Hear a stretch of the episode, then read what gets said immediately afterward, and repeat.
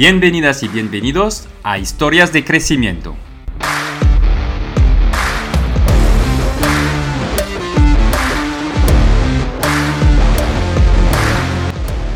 Emprendedores, deportistas y artistas se sientan aquí conmigo y nos cuentan a ti y a mí, sin bullshit, cómo han superado sus retos, pero también cada bache y cómo han gestionado todas las emociones que se encuentran por el camino. Este es un espacio en el que hablamos de desarrollo profesional, pero también de desarrollo personal, porque yo creo que una cosa no puede existir sin la otra, mon ami. Soy Jean-Noël Saunier soy cofundador de growthhackingcourse.io, una escuela de growth que te enseña a acelerar tu marketing digital y tus ventas con los profesores de las empresas más top.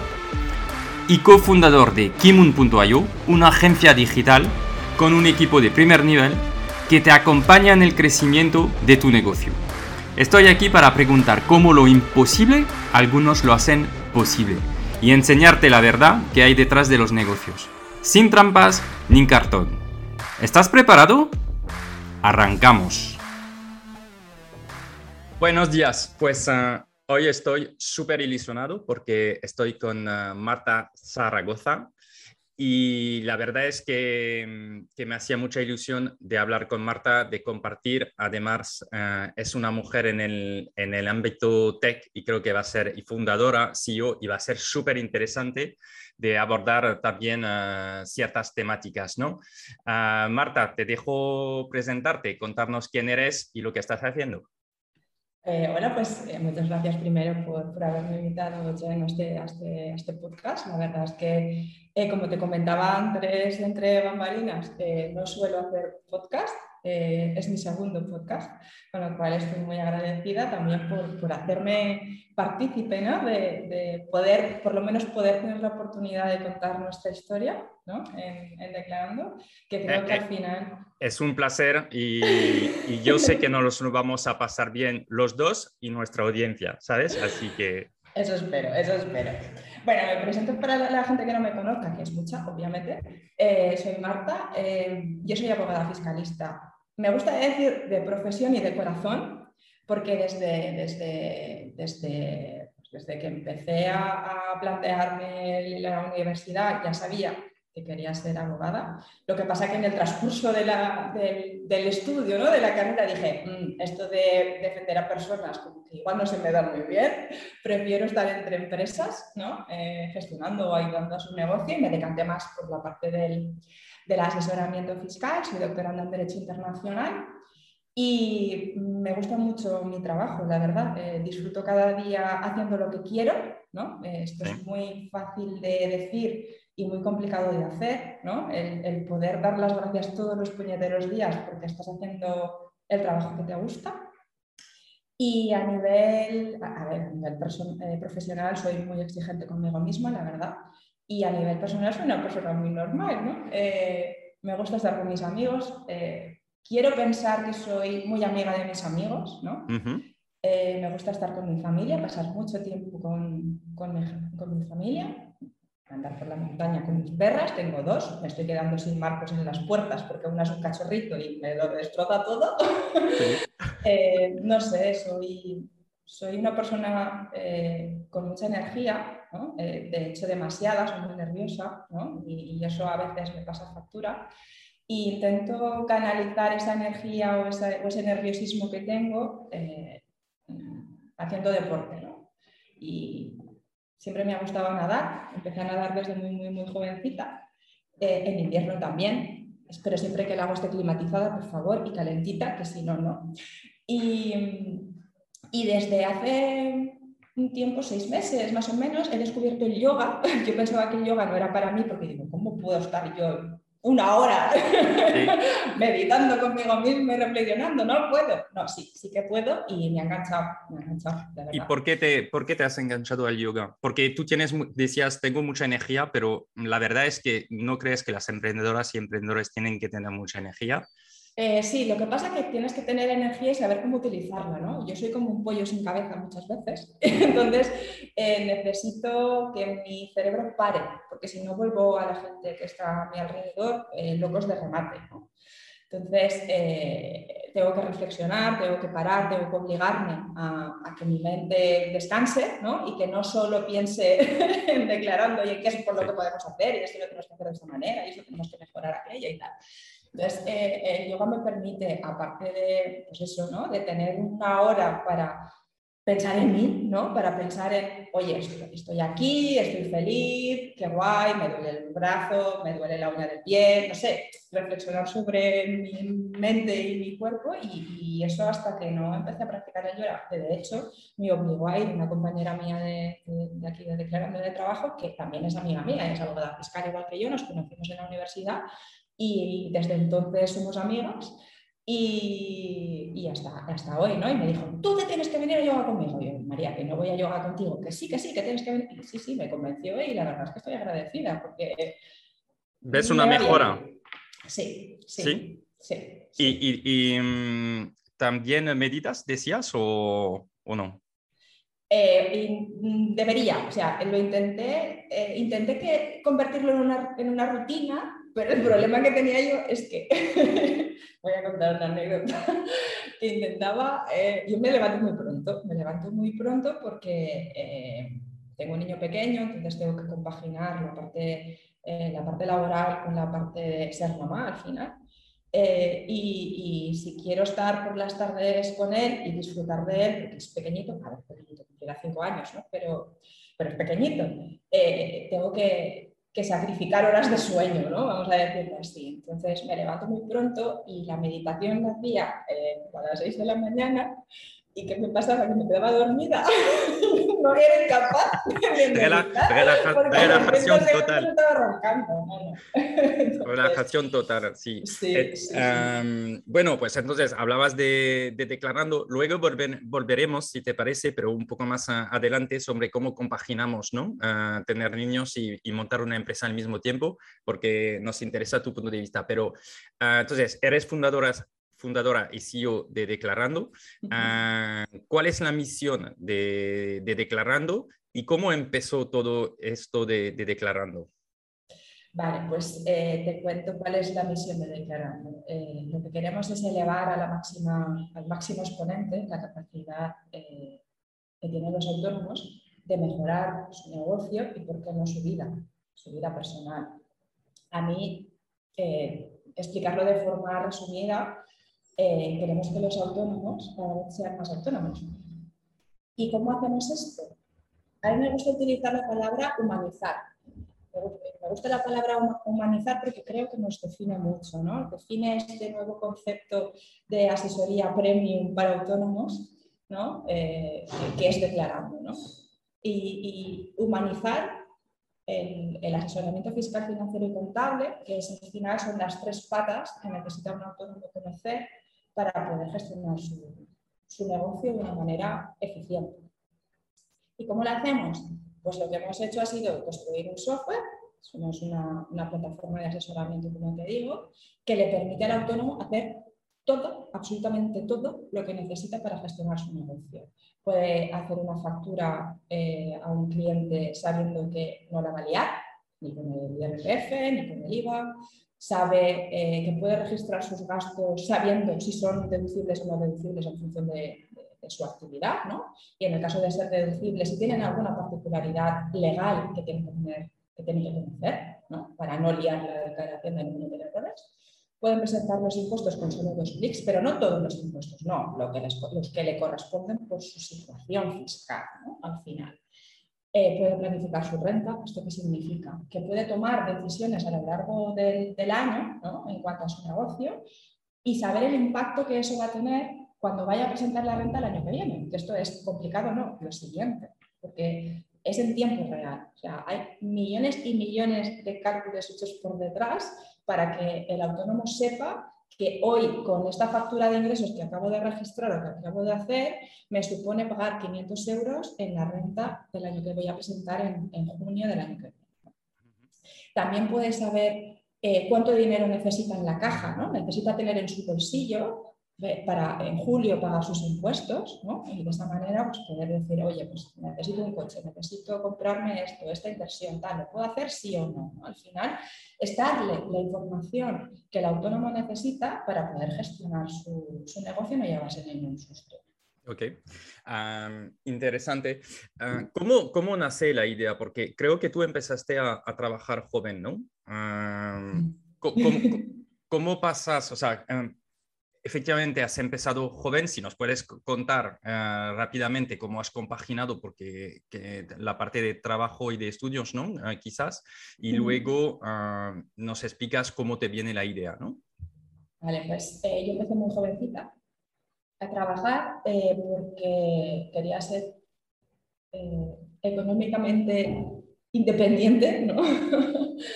y empecé a trabajar y a estudiar. Yo compaginaba la licenciatura en Derecho trabajando en un despacho de un abogado. Eh, y empecé, pues nada, empiezas a los 18, 19 años a trabajar. Eh, obviamente, el trabajo que hacía yo en ese caso, en ese momento, en este despacho de este, este, abogado, no era ni mucho menos asesorar, ni mucho menos, ¿no? Empecé, pues eso, atendiendo clientes, presentando al juzgado, presentando documentación, archivando expedientes, haciendo resúmenes, cosas así más, un poco más, más administrativas. Y eh, eso, pues estuve así hasta prácticamente el último año de, carrera, que ya dije, esto es un olín, me tengo que dejar de trabajar y tengo que, que, terminar la carrera y empezar las prácticas, también porque tenía que hacer las prácticas de la carrera. Y, y claro, pues acabé las prácticas de la carrera y creo que a la semana siguiente ya estaba trabajando en una consultoría de una consultoría pasé a un despacho muy grande de aquí de Castellón, que, desde, desde, aquí les mando un saludo, porque, porque fue mi mentor, siempre que me lo encuentro se lo digo y él se ríe, pero es verdad. Siempre le digo, las broncas que me pegaste, y me dice, y lo orgulloso que estoy ahora de ti. sí, no, tengo muy buen con ellos. Eh, de ahí me fui a, a, a, ser jefa de administración en, en, otro, en otra empresa y, al final eh, te das cuenta que, en España los autónomos tienen, un problema, ¿no? y es un problema de raíz, es un problema cultural, es un problema social. Y el tema está en que eh, un autónomo siempre ha necesitado la ayuda de un tercero o ha pensado que solo, solo se lo podía hacer un tercero ¿no? en la, la, gestión de su negocio, el presentar sus impuestos, porque en España como la, la normativa es tan, claro, tenemos tantas normas y tantos requisitos y tanta burocracia que no sabes por dónde empezar, ¿no? Entonces, eh, el autónomo en España siempre está un poco solo, ¿no? Eh, dentro de ese halo de ignorancia de decir no sé ni por dónde tengo que empezar, ni qué trámites tengo que hacer, ni cómo, de qué impuestos tengo que presentar, sé dónde, pero no sé cómo. Y, y entonces eh, empezó ahí como a sembrarse ¿no? la semillita ahí en el cerebro de decir, esto es un problema que hay en España. De hecho, eh, en los despachos que estaba trabajando yo, eh, nuestro cliente prototipo no era un autónomo, no era un freelancer, era una pyme, ¿no? Básicamente porque la economía de un autónomo no es la misma que, que una pyme. Una pyme siempre suele tener un, un, profesional de contabilidad con el que estás interactuando constantemente, pero el autónomo es él, es su negocio, es su patrimonio, es su vida, hay muchas cosas, ¿no? Es, tiene un perfil diferente.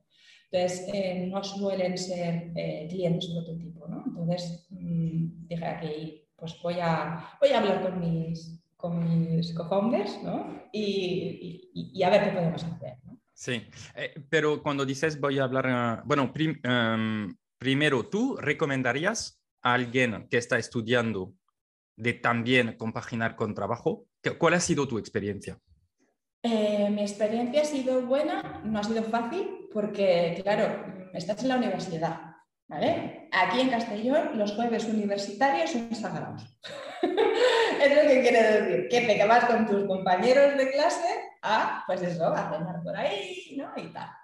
Y yo muchas veces tenía que sacrificar eso, es decir, tenía que elegir los momentos en los que podía salir con mis amigos ¿no? hacer ese jueves universitario y gran parte de los jueves universitarios me los perdía, pero me los perdía porque al día siguiente tenía que estudiar, tenía que trabajar. Entonces, es duro porque dices, ¿en qué lío me he metido? Y a mí, ¿quién me mandaría a mí trabajar ¿no? mientras estoy estudiando? Cuando, sobre todo si tienes unos padres que te dicen, eh, no pasa nada, ¿no? No te están obligando absolutamente nada, sino es una decisión propia.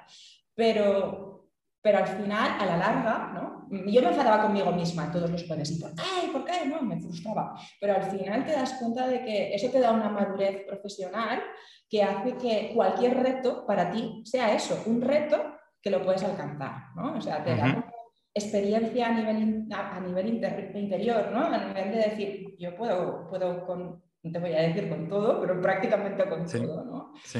Y, y, no sé, cuando vas a tu primer trabajo, tu primera entrevista de trabajo, vas con otra, vas de otra manera. Entonces, claro, tienes experiencia previa, ¿no? Sí, porque ya, las, ya lo has hecho antes, mucho más joven, ¿no? Entonces, cuando vas a enfrentarte con tres años más mayor, es como, bueno, esto ya lo hice con 18 porque no lo puedo hacer con 22, ¿no? Al final. Y, y, sí, a mí, a mí me gustado la experiencia, no la cambiaría por nada del mundo, pero eso sí, em, tienes que decidirlo tú, no, no, tiene que ser una imposición, tiene que ser que te nace.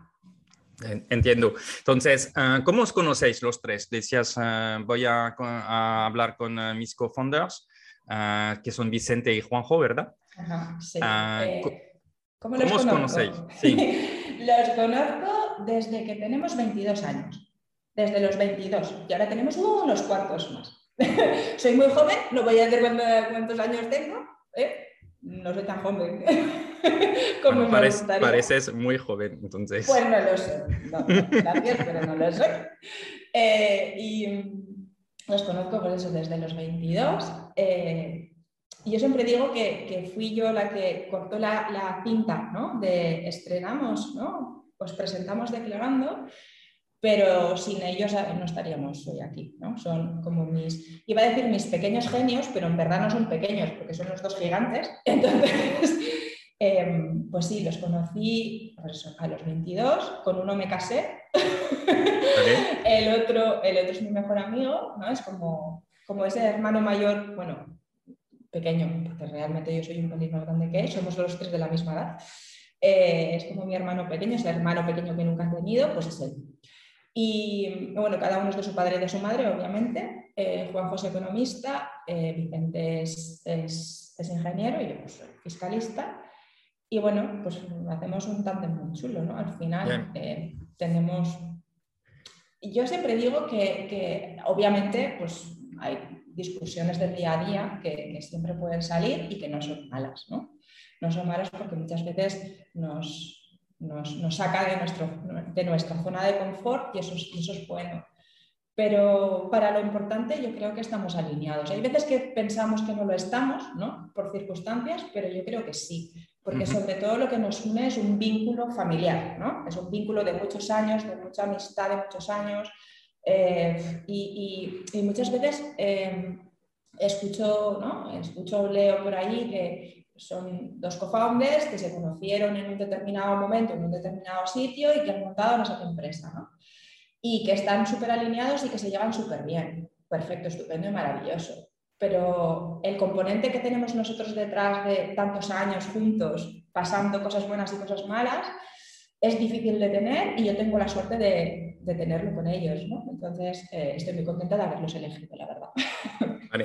Y pues imagino, ¿no? Pero, pero bueno, no debe ser siempre fácil, ¿no? De, o sea, esto de estar ah, con su marido en el mismo negocio y cómo, cómo consiguéis, o sea, primero, ¿se consigue ah, limitar la parte de negocio ah, y luego hablar de otras cosas?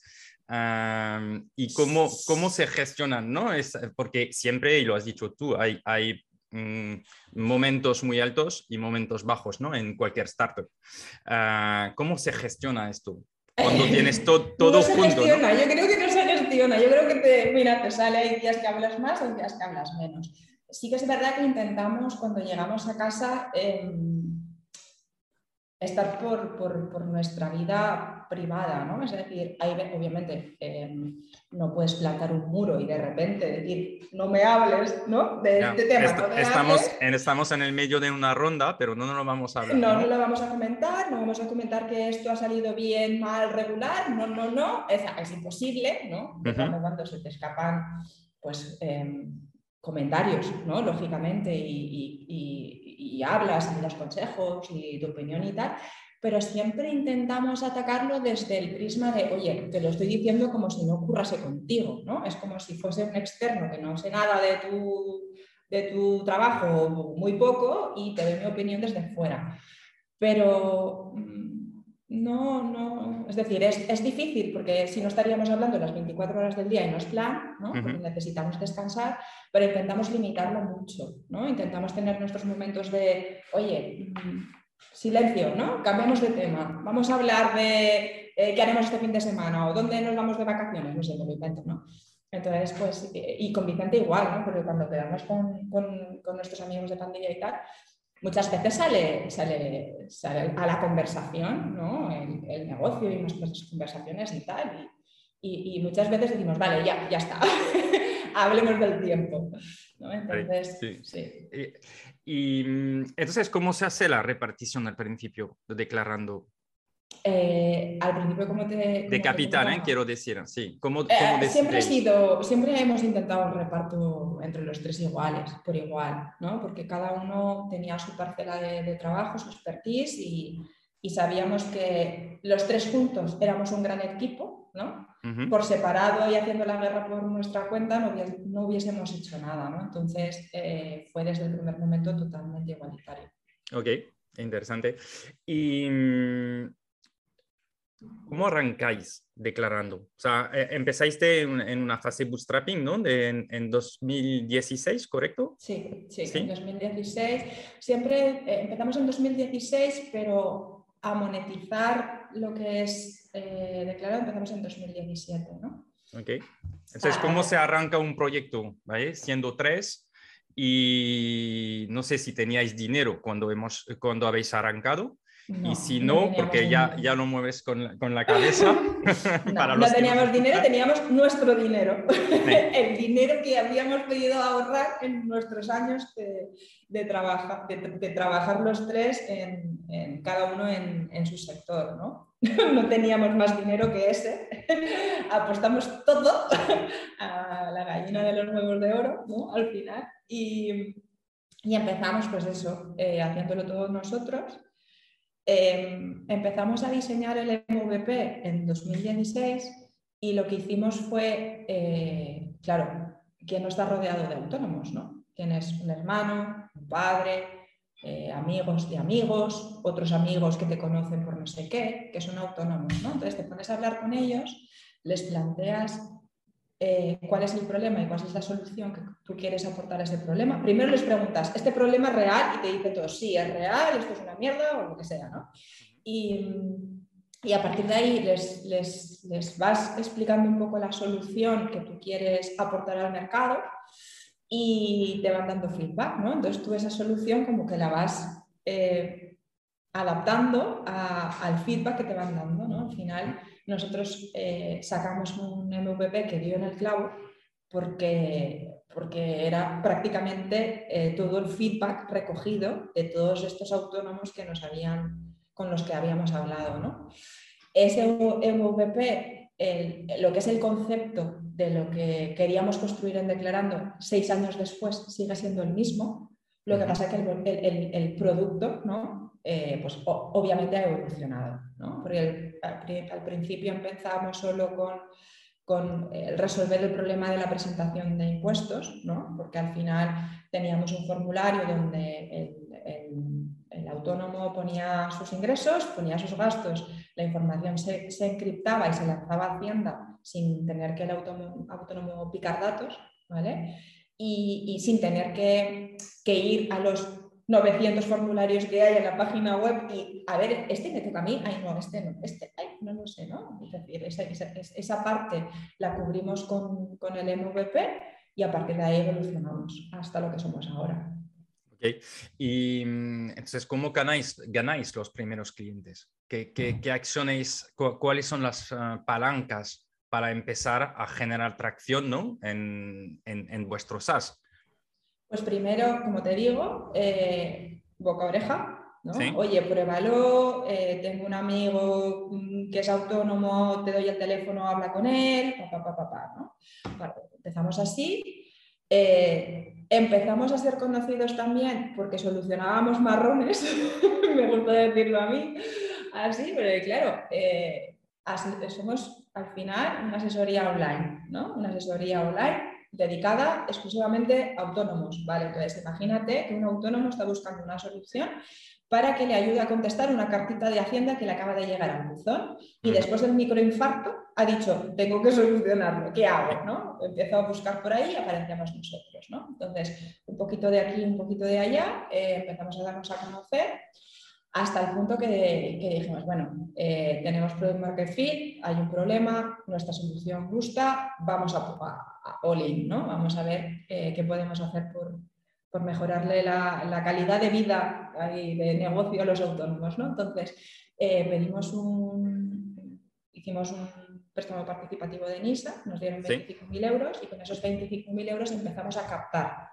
a captar eh, clientes de pago. ¿no? Nos, fuimos a la parte oscura de la captación de clientes y, a partir de ahí, pues nada, a captar a través de Google Ads y, empezamos a, a crecer el número de clientes. Ok, entonces a través de, de, Paid, ¿no? Habéis ah, empezado. Vale. Y, y, cuando decías ah, ah, buscaban problemas que tenían y no se encontraba, ¿eso significa que generabais contenido, no artículos? Teníamos mucho contenido, eh, mucho contenido, ¿no? Para el posicionamiento SEO y tal, pero siempre desde la perspectiva de eh, vamos a ser los primeros, o sea, los primeros en España, y, y es así, que vamos a hablar y a poner las palabras normales de, todo lo que conlleva la fiscalidad, hablar de normas, de impuestos, ¿no? vamos a intentar aterrizar al mundo, al mundo real, al mundo humano, ¿no? Eh, qué es lo que tengo que hacer.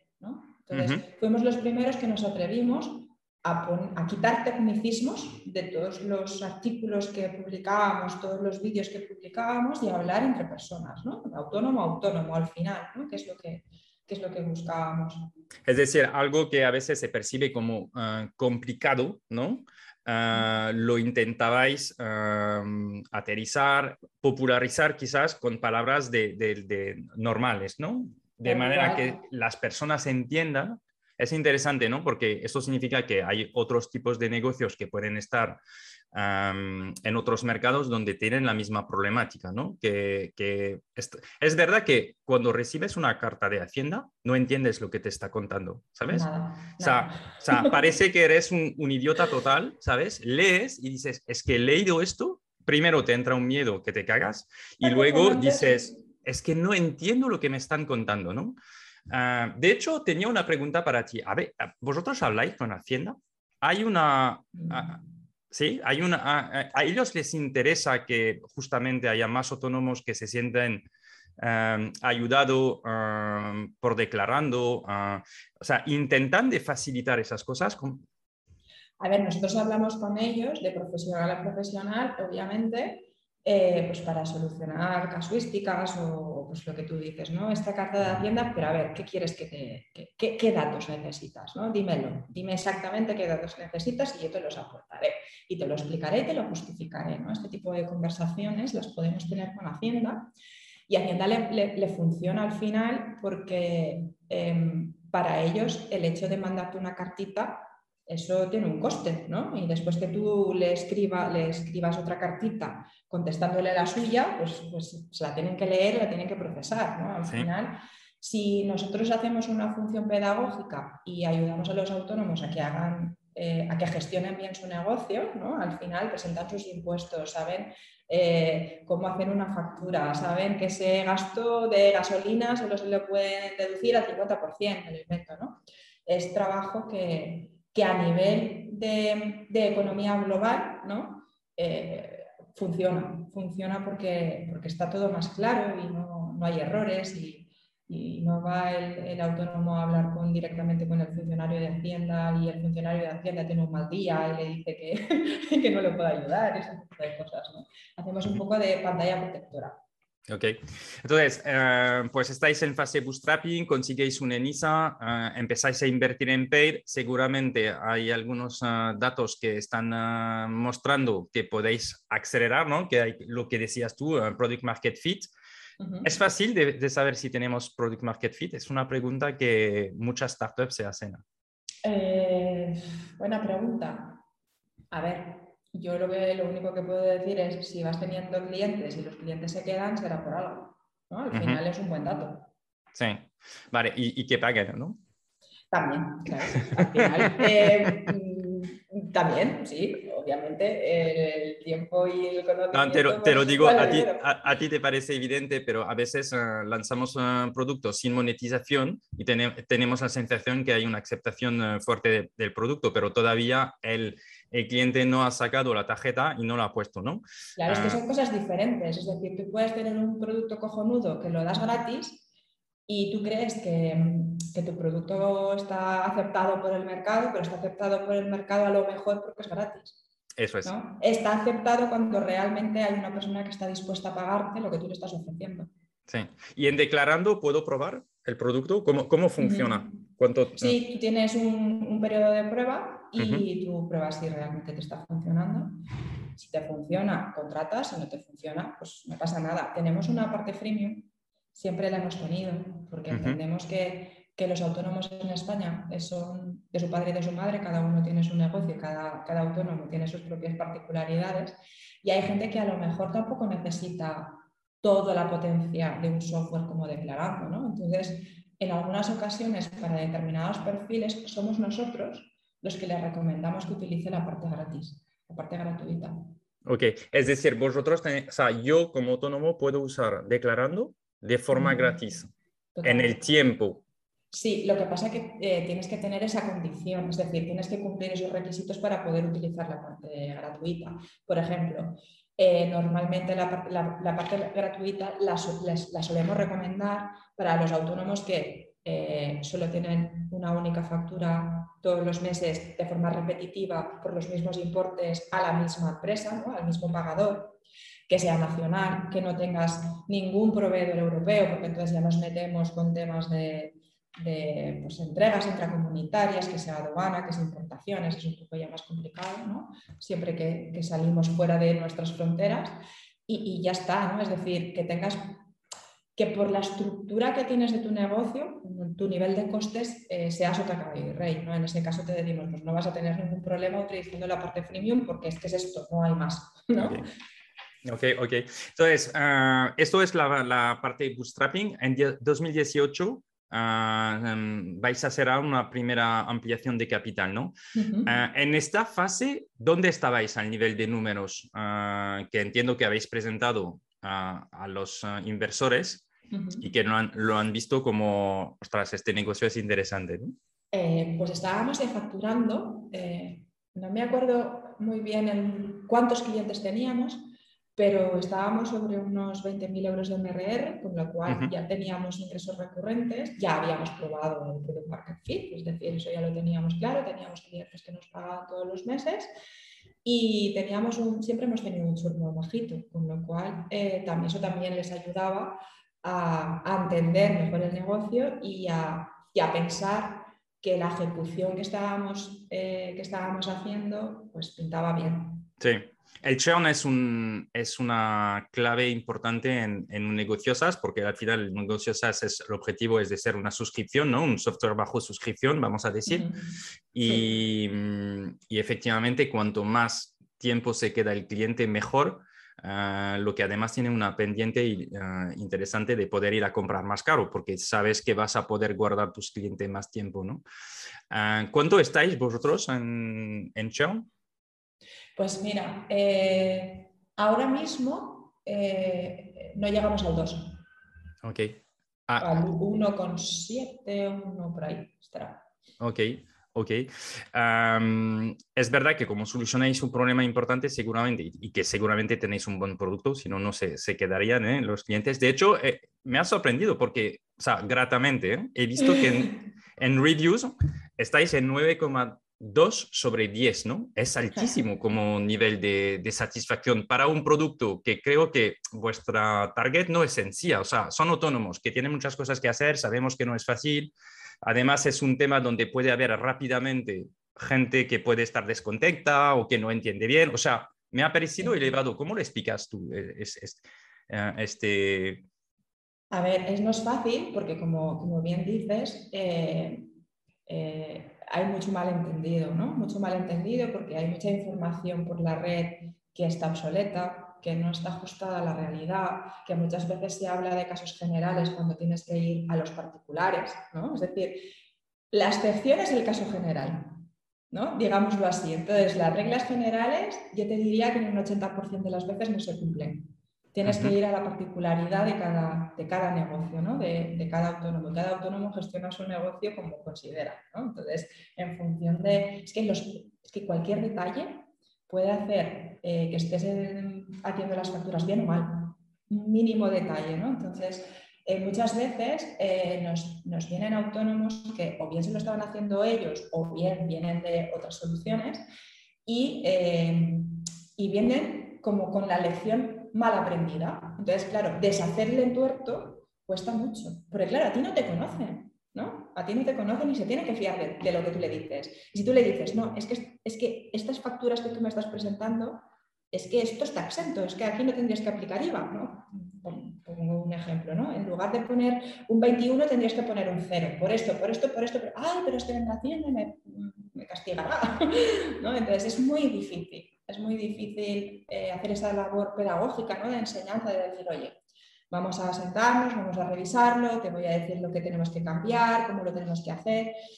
Cuesta. Y hay gente que, que al final te lo agradece y hay gente que dice, no, no, no, eh, mi opinión es la que cuenta y, no me parece bien ¿no? lo que me estás contando. Sí, eh, a mí me llama también otra pregunta que es, ah, tengo la sensación que puede haber bastante de one-to-one, ¿no? Ah, ¿Es el caso o no? Es decir, estás hablando y, y, entonces, si es el caso, ¿cómo esto funciona con un SaaS? Porque en realidad los precios normalmente de los SaaS son atractivos ah, y escalan.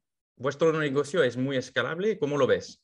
Sí, sí que es escalable, eh, pero nosotros tenemos una manera de entender el Customer Success un tanto diferente a como dice la teoría. ¿no? Es decir, eh, no, es un equipo totalmente independiente, no depende de la parte de sales, ¿vale? es un equipo que está fuera, en otras, en otras compañías em, está dentro del, equipo de ventas. En, Declarando no, es un equipo diferente, es un, equipo independiente que entiende el Customer Success como em, voy a ayudar al autónomo lo que necesite. ¿vale? Si necesita hablar conmigo con un one-to-one, yo eh, encantada de, hacer un one-to-one, de explicarle las cosas, porque al autónomo le explicas las cosas una vez y con eso tiene suficiente. Es decir, él te pregunta todas las dudas que tiene al inicio de estar contigo, ¿no? lo que nosotros llamamos en la fase de onboarding, y una vez lo tiene todo claro, es que el software lo utiliza a las mil maravillas y ya es el software el que le ayuda a gestionar su, negocio, ¿no? Está claro que en un determinado momento puntual puede recurrir a ti, pero al final tampoco te creas que estamos todos los días haciendo one-to-ones con el mismo cliente 20 veces, porque ese, cliente no lo necesita, si lo necesitase se lo daríamos, pero no lo necesita. Además, em, no solo hacemos one-to-one, sino que también hacemos muchas sesiones formativas, ¿no? lo que decimos nosotros de micros abiertos. Tómate un café con nosotros, ¿no? donde eh, la gente se puede inscribir ¿no? y hablamos de topics, ¿no? hablamos de, pues, qué es voy a hablar así, voy a utilizar un, tecnicismo, pero porque, porque se llama así el régimen y no sé cómo decirlo, ¿no? Eh, ¿Qué es el recargo de equivalencia? ¿no? ¿Cómo tengo que utilizar la plataforma para, para, para cumplir con, con, con, esta normativa? Pues hacemos sesiones formativas y hablamos y contestamos y el cliente nos pregunta no sé qué y el otro no sé cuánto. Es decir, somos muy abiertos, somos muy amigables. Eh, lo que queremos es que todo el conocimiento que, tenemos nosotros, porque somos expertos en las tres áreas, ese conocimiento que nosotros ya tenemos, trasladarlo a la gente que lo necesita, ¿no? en este caso a, nuestros clientes autónomos. Y entonces estamos, intentamos estar muy cerca de ellos y hacemos pues, muchas cosas con ellos, no solo one-to-one. ¿Y esos son eventos que montáis ah, con los clientes existentes? ¿Es, esto? Ah, con vuestro equipo para explicar ciertos puntos, ¿no? O sea, a través de webinars o este tipo de cosas. Sí, sí, sí, sí, así es. ¿Tú crees que esto tiene un impacto sobre el lifetime value de cierta manera o cómo lo ves? Yo creo que sí, porque al final eh, la gente se siente que a pesar de ser eh, un servicio online, detrás hay personas. Detrás hay personas a las que puedes recurrir, son personas que te conocen, que saben tu situación, que te entienden, que cualquier duda que les puedas plantear te la van a contestar. A lo mejor en ese momento no, porque yo siempre digo lo mismo, ¿no? La persona que tú que a una, una duda un tanto particular te la contesta con un sí o un no de forma inmediata, duda, duda, porque seguramente detrás hay más cosas que tendrás que, que el profesional tendrá que releer, tendrá que refrescar conceptos, ¿no? Para encajar, mejor las piezas, ¿no? Porque lo que decimos, ¿no? la, el mundo legal en España es muy difícil. Estamos, hablando de que tenemos tres, cuatro normativas encima de la mesa, cuatro libros abiertos y tienes que ir encajándolos los unos a los otros. ¿no? Entonces, es muy difícil que yo te pueda contestar a una duda particular si es deducible o no es deducible. Me lo invento. No, primero me lo miraré y quedaré contigo mañana o cuando te venga bien y te lo explicaré en caso concreto. O a lo mejor te lo, escribiré por, te, lo escribiré para que lo tengas por escrito y puedas eh, hacerte tu propia, digamos, biblioteca de conocimiento. Sí, de hecho leía, leía, un poco los reviews que tenéis y efectivamente hay una persona que decía que ah, hay cosas que enviáis por escrito y que está muy bien porque así se queda, se, guarda, ¿no? ¿Tenéis algo especial en la plataforma para esta comunicación o habéis ah, utilizado, integrado un software o algo? Es, eh, es, que, es que, se pueden comunicar con nosotros por mail, obviamente, es mucho más lento porque en ese momento pues, la, persona tiene que recibir el mail y a lo mejor tiene tres por arriba y entonces se contenta más, más, más tarde, pero tenemos un chat interactivo con el que tú estás trabajando, ¿no? Estás introduciendo tus gastos. Ay, tengo una duda, ¡pam! La pregunto, En nuestros tiempos medios de respuesta están en torno a unos 30-40 minutos. Somos muy rápidas porque siempre tenemos gente en la parte de soporte para, para, contestar eh, cualquier duda de uso de la plataforma.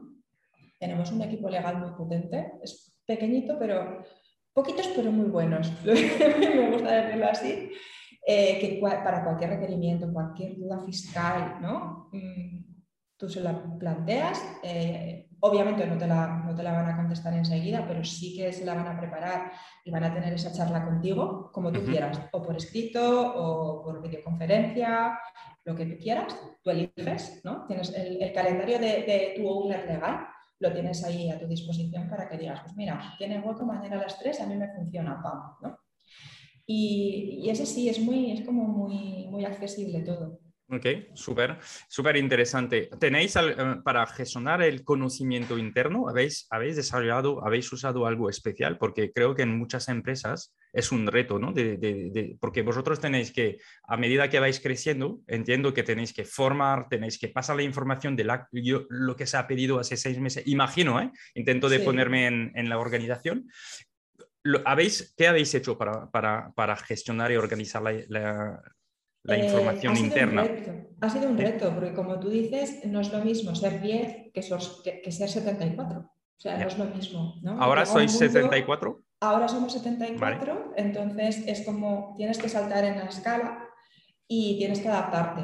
Y no es fácil porque te trastocan muchas cosas, ¿no? Entonces, eh, gracias a Dios tenemos un departamento de operaciones que es la leche y nos lleva todos a raya. Con lo cual tenemos toda la información que necesitamos súper bien organizada y, de, fácil acceso para que todos los equipos puedan acceder ¿no? o puedan consumir esa información a través de vídeos, a través de documentos, ¿no? a través de resúmenes. Y además, eh, una de las, de las partes muy buenas que tenemos es que nuestra línea de managers es gente que empezó con nosotros desde muy temprano, ¿no?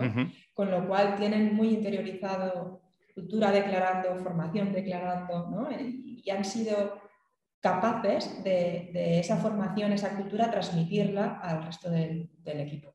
Ya, e, eso es clave, ¿no? Si, si las personas van creciendo contigo y se quedan con el conocimiento, ¿no? Fundamental. Yo siempre digo que primero empezamos los tres fundadores, pero sin nuestra línea de managers no estaríamos aquí. O sea, han sido, nuestros managers son nuestro, nuestro equipo, ¿no? Para, para conseguir todos nuestros retos. Claro, claro. Ok, entonces estábamos en la, en la inversión, ¿no? Ah, en 2018. Ah, habéis, o sea, ¿Eran 525 mil euros? ¿Es, sí, algo así? Sí, 525. Sí, vale. tres Entró eh, Sabadell, sí, eh, entró la Fundación Mackinter y, uh -huh. Encomenda. Ok. Y en este momento, con este dinero, ¿qué hacéis? ¿Cuál es la, el next step, ¿no? la, fase siguiente para, para vosotros? ¿Dónde, ¿Dónde, habéis decidido invertir este dinero? Uh, ¿Qué habéis uh, hecho para, imagino que hay un objetivo de crecer uh, al nivel de clientes también? ¿Cómo lo habéis hecho? ¿Cuál ha sido tu experiencia? Mi experiencia es que nosotros nos centramos mucho en equipo, en talento, ¿no? Eh, buscamos talento y si seguimos buscando talento, eh, apostamos mucho por captar clientes, obviamente, eh, porque queríamos llegar a todos esos autónomos que hay en España que nos conociesen y nos probasen. Y, y mucho, mucho en la parte de, de desarrollar producto, ¿no? porque al final el, ese MVP que te contaba al principio sí. pues ha ido evolucionando y ha, y ha, ido mejorando y para eso también necesitaba tener su parcelita del presupuesto. Sí, vale. Y, y la captación en este momento, ¿sigues en paid y contenido? Uh... Sí, es paid contenido y boca, boca a boca, ¿no? Sí. Eh, al principio te puedo decir que hasta hace un año, un poquito, sí, más o menos, yo te diría que un 50% era paid y un 25-25 era SEO y, y, boca a boca. Eh, ahora esa tendencia está revirtiendo, ¿no? Porque somos más conocidos, tenemos una marca mucho más potente, ¿no? Entonces nuestros contenidos funcionan, porque al final uh -huh. es lo que te digo, ¿no? Son contenidos que se pueden consumir por cualquier persona, no necesitas tener un conocimiento fiscal brutal porque lo puedes leer y lo puedes entender. Entonces está como, como los porcentajes están como cambiando. Ok, ok.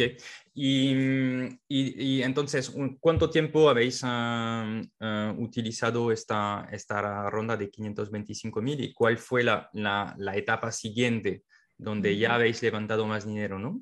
Sí, eh, nosotros la ronda se cerró en diciembre de 2018, si no recuerdo mal, uh -huh. y hasta marzo, pleno COVID 2020, no hicimos la segunda, la segunda ronda, que ya entró, o sea, nuestros, nuestros fondos eh, hicieron follow, ¿no? nos siguieron apostando por nosotros, y además entró JM en ese momento. Imagínate, todos encerrados en casa, pleno COVID, cerrando la segunda ronda. O sea, aquello fue la locura máximo. Sí, ¿Alguna, sí, alguna... Doblada, bueno, una historia. No podíamos ir los tres founders juntos a firmar al notario. Tenía que ir uno, firmar, salir, entrar el otro, firmar así. Sí. Pero, ¿y, y, ¿y cuál ha sido, o sea, como emprendedora, Uh, el tema COVID, imagino, y nos vas a contar que ha tenido un impacto, ¿no? Estás en, pleno, en plena ronda. ¿Cu ¿Cuál es el sentimiento? ¿Cómo lo veías? Fue, a ver, eh, fue un poco frustrante, ¿no? Porque al final estás en plena ronda y claro, tú hasta que no la firmas no tienes esa ronda cerrada, no la tienes asegurada, ¿no? Entonces, claro, nosotros apostamos por JME porque nos gustaba el fondo y Habíamos tenido otras novias y tal, pero nos habíamos decidido muy, muy rápido por ellos. Y, y, qué pasa? Que COVID, todos a casa. ¿Y si se cae? No tenemos plan B, porque las otras novias les hemos dicho que es que nos gusta más, igual nos vamos con esta, ¿no? Es decir, mmm, no te lo puedo decir tan claro, ¿no? Pero la conclusión es que me quiero ir con aquella. ¿No? Y entonces era como en plan, ay, ay, ay, ay, ay, ay, que esto... Claro, es que fue un boom para todo el mundo, no solo para sí. las startups, para las empresas en general, ¿no? Para, para los fondos en general de decir, ostras, ¿qué hacemos? ¿no? Porque no sabemos esto dónde va a parar. Sí. Eh, ¿Seguimos invirtiendo? ¿Invertimos mucho dinero? Claro, para ellos también era difícil. Sí, ¿tenías eh, caja todavía o no? Teníamos caja porque siempre hemos intentado ser bastante previsores, pero tampoco te creas que teníamos caja para aguantar un COVID de un año encerrados en casa. O sea, yeah. Eso no, no, no, claro, somos conservadores en ese sentido porque pues, Juanjo es, es, es nuestro CFO, ¿no? fundador CFO. Okay. Entonces él siempre ha sido muy de, vamos a ver cuánto dinero, vamos tal, ¿no? Y, y nunca, o sea, nunca hemos llegado a, la, a las rondas eh, con el, con el tiempo justo, ¿no? Con el dinero justo. Porque eso es una de las cosas principales, ¿no? Es el ABC. Pero, pero ¿cuántos meses teníais en este momento por delante? ¿Cuánto tiempo podías aguantar? Teníamos seis meses por delante. Vale teníamos seis meses por delante, claro, nosotros ya habíamos hablado con, con JM eh, tiempo, meses antes, con lo cual ya nos conocíamos, ¿no? ya nos habíamos conocido, nos habíamos gustado, estábamos a punto de darnos el si quiero para ser novios esas cosas, ¿no? Pero, pero claro, teníamos seis meses, claro, nos pilla COVID, que nadie pensaba que esto pasaría, y dices, vale, sí, tengo seis meses, pero como esto se caiga, eh, estamos encerrados en casa, no tenemos plan B, no podemos salir de casa para ir a buscar, ¿no? ¿Quién nos va a invertir? Eh, claro, la, relación personal humana que puedas llegar a tener con, un VC, la pierdes, porque te ves a través de una pantalla, no, no, es lo mismo. Y eso sí, fue uso. Vale, o sea que al final se ha, se ha cerrado, por lo tanto, pues... Uh, sí, sí, sí, al final, al final todos contentos. Genial. Y a partir de ahí, ah, esta inversión, ¿cuánto era? ¿Cuánto habéis uh, levantado? Eh, dos, 200. Dos 200. Y a partir de ahí, esta inversión, ¿cómo se reparte? ¿Qué siguéis, ¿Cómo siguéis acelerando? Porque el ticket medio de declarando, ¿cuánto es al mes? 60, 60 euros más o menos, por ahí estará. Ok, 60 euros, vale. Un poquito menos, creo. vale. Ok. Y entonces las, las palancas de crecimiento ah, con, este dinero que entra, ah, ¿cuáles son? ¿Cómo, cómo, cómo empleáis este dinero? Eh, nos cambió un poco porque, claro, al principio eh, lo íbamos a apostar todo a growth, ¿no? A captar talento, obviamente, pero en su, el, el máximo del presupuesto iba todo a growth. ¿Qué pasa? que sí, sí, muy bien, growth, pero estamos en pleno COVID. Es decir, los autónomos eh, no pueden currar, eh, no tienen dinero para pagar las facturas, eh, te están pidiendo por favor que les ayudes. ¿Y cómo les puedes ayudar? Pues diciéndoles no te preocupes, no me pagues a mí, ya me pagarás cuando tengas dinero y vuelvas a trabajar, por ejemplo. Entonces, claro, te encuentras en una situación de decir, oye, sí, yo quiero growth porque quiero crecer, quiero crecer, quiero crecer, porque es mi momento, pero las circunstancias del mercado te dicen que quizás eh, tengas que cambiar la estrategia y tengas que sobrevivir, en el sentido de, oye, mi función aquí es ayudar a los autónomos, lo que tengo que hacer es ayudar a los autónomos, no solo de palabra, sino con hechos. Y hay muchos autónomos que no te pueden pagar hay muchos autónomos que no pueden contactar con el gestor que tenían antes y entonces han recurrido a ti porque el gestor no les contesta, porque obviamente está en su casa, porque no puede ir a trabajar, o a lo mejor tiene COVID, no lo sabemos, ¿no? Ha desaparecido del panorama y yo te tengo que ayudar. Y además te tengo que ayudar gratis, porque ahora mismo no me puedes pagar. Tengo que pedirte las ayudas, tengo que gestionarte, ¿no? Entonces es como, ¿qué hacemos? Apostamos por ayudar primero a nuestros, a nuestros clientes. Sí, pero ¿esto ha sido proactivo o, en función de los ah, autónomos? Eh, fue totalmente proactivo. Es decir, sí, nosotros eh, vimos que habían autónomos que se lo estaban pasando mal, entonces directamente ya les ofrecimos la posibilidad de... Sí, o a otros casos se nos escaparon y sí que fuimos más reactivos, pero bueno, eh, nuestra intención siempre ha sido anticiparnos a que, el autónomo se lo pase mal. Eso significa que sacrificas parte de tus ingresos mensuales, ¿no? Tal cual. Ok. Los aplacé. Les dije, ahora no me pagues, me ah, vale, cuando empieces a, a, facturar y en función de lo que factures, pues me lo irás pagando poco a poco. Ok, ok, vale. Y incluso había casos que sí, que sacrificamos, porque era imposible, esa persona no, no tenía otro. Ok, ok. O sea que habéis eh, cambiado el plan y en, en, en, esta ronda el objetivo era España o había otros objetivos? Porque había objetivo internacional, sí. Había objetivo internacional eh, para salir fuera, eh, pero claro, se tuvo, se tuvo, que parar porque la parte que habíamos destinado a, a presupuesto internacional la tuvimos que utilizar en ayudar a, a los autónomos en España. ¿Y cuántos autónomos hay en España? No le hemos, ah, no hemos hablado. Pues eh, hay como unos 3 millones pero bueno, si vamos quitando los que van a módulos, ¿no? los que son societarios porque no son autónomos puros, sino que, digamos que son autónomos, pero porque tienen participaciones en la sociedad en la que trabajan y seguridad social, o sea, la normativa eh, les obliga a ser autónomos. Si vamos quitando ¿no? todos estos, nos quedaríamos con 1.800.000, una cosa así. Ok. O sea que hay un volumen muy importante, ¿no? Muy grande, sí. Claro, piensa que la principal potencia económica en España son las pymes chiquititas y los autónomos. Sí, y vosotros debéis tener datos ¿no? sobre los autónomos. ¿Quién, es el, autónomo medio en declarando? ¿no? Ah, quiero decir... Uh, el que puede utilizar autónomo siendo o sea, declarando siendo autónomo FIC, que digo yo.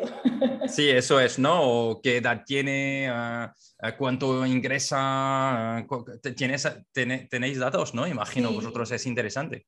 Sí, a ver, eh, edad unos 35 años más o menos, em, ingresos unos 1.500, eh, actividad, eh, todo lo que son profesiones liberales, ¿no? ingenieros, arquitectos, developers, marqueteros, youtubers, ¿no?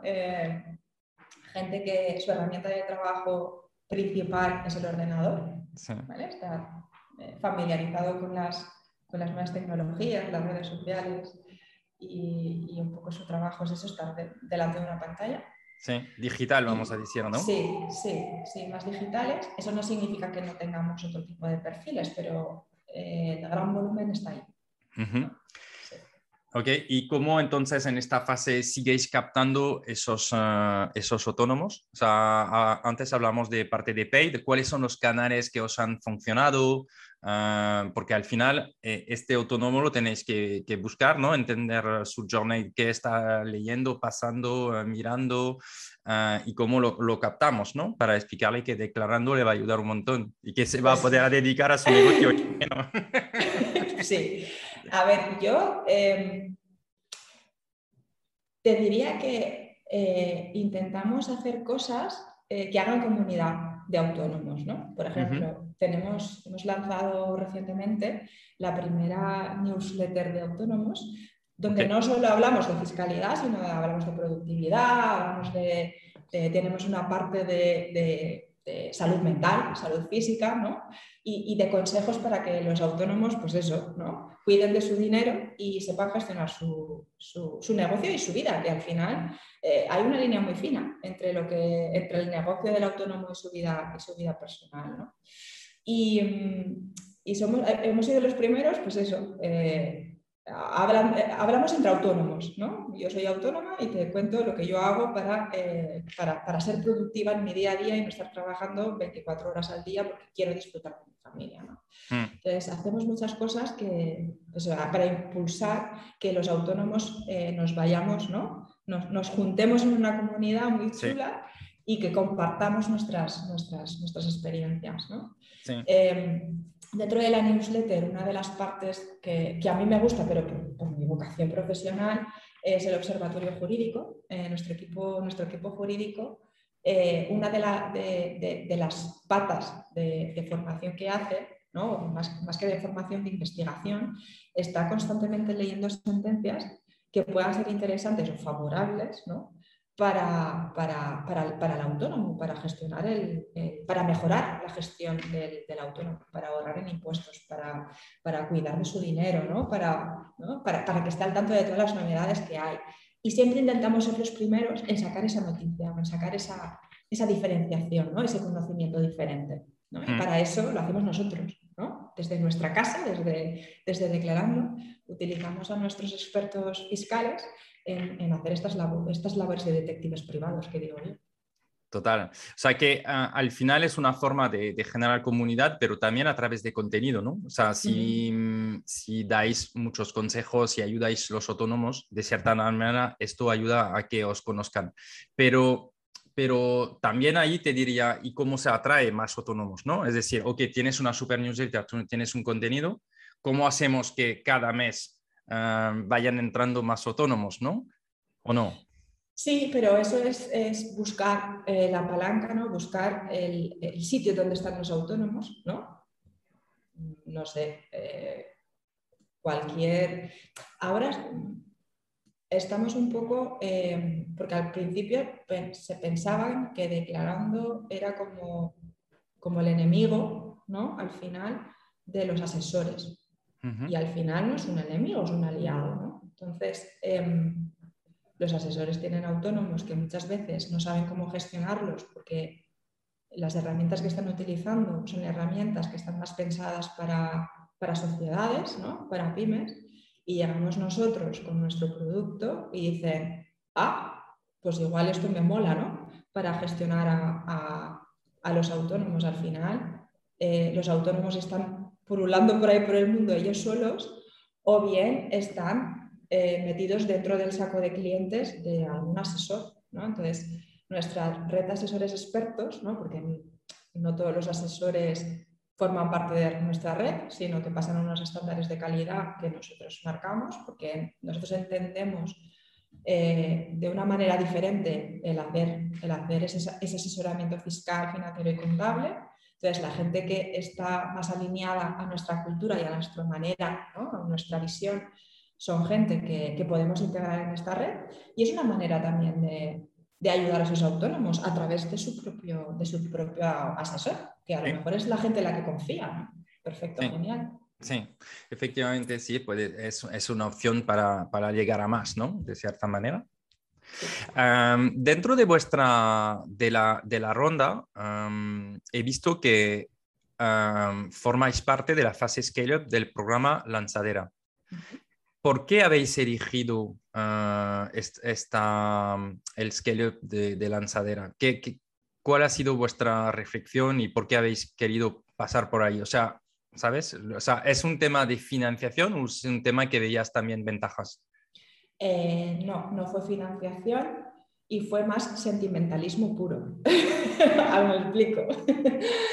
Nosotros eh, ya habíamos pasado por por, programas de este estilo. ¿no? Habíamos estado en, en Residency de Google, en el programa Residency. Para nosotros fue una experiencia brutal, porque eh, llegar a Madrid, rodearnos de proyectos tecnológicos súper chulos, hacer amigos, conocer a otros fundadores, compartir impresiones, compartir mierdas, intentar ayudarnos unos a los otros, ¿no? Fue muy, muy, muy gratificante, ¿no? A nivel, a nivel profesional, personal también.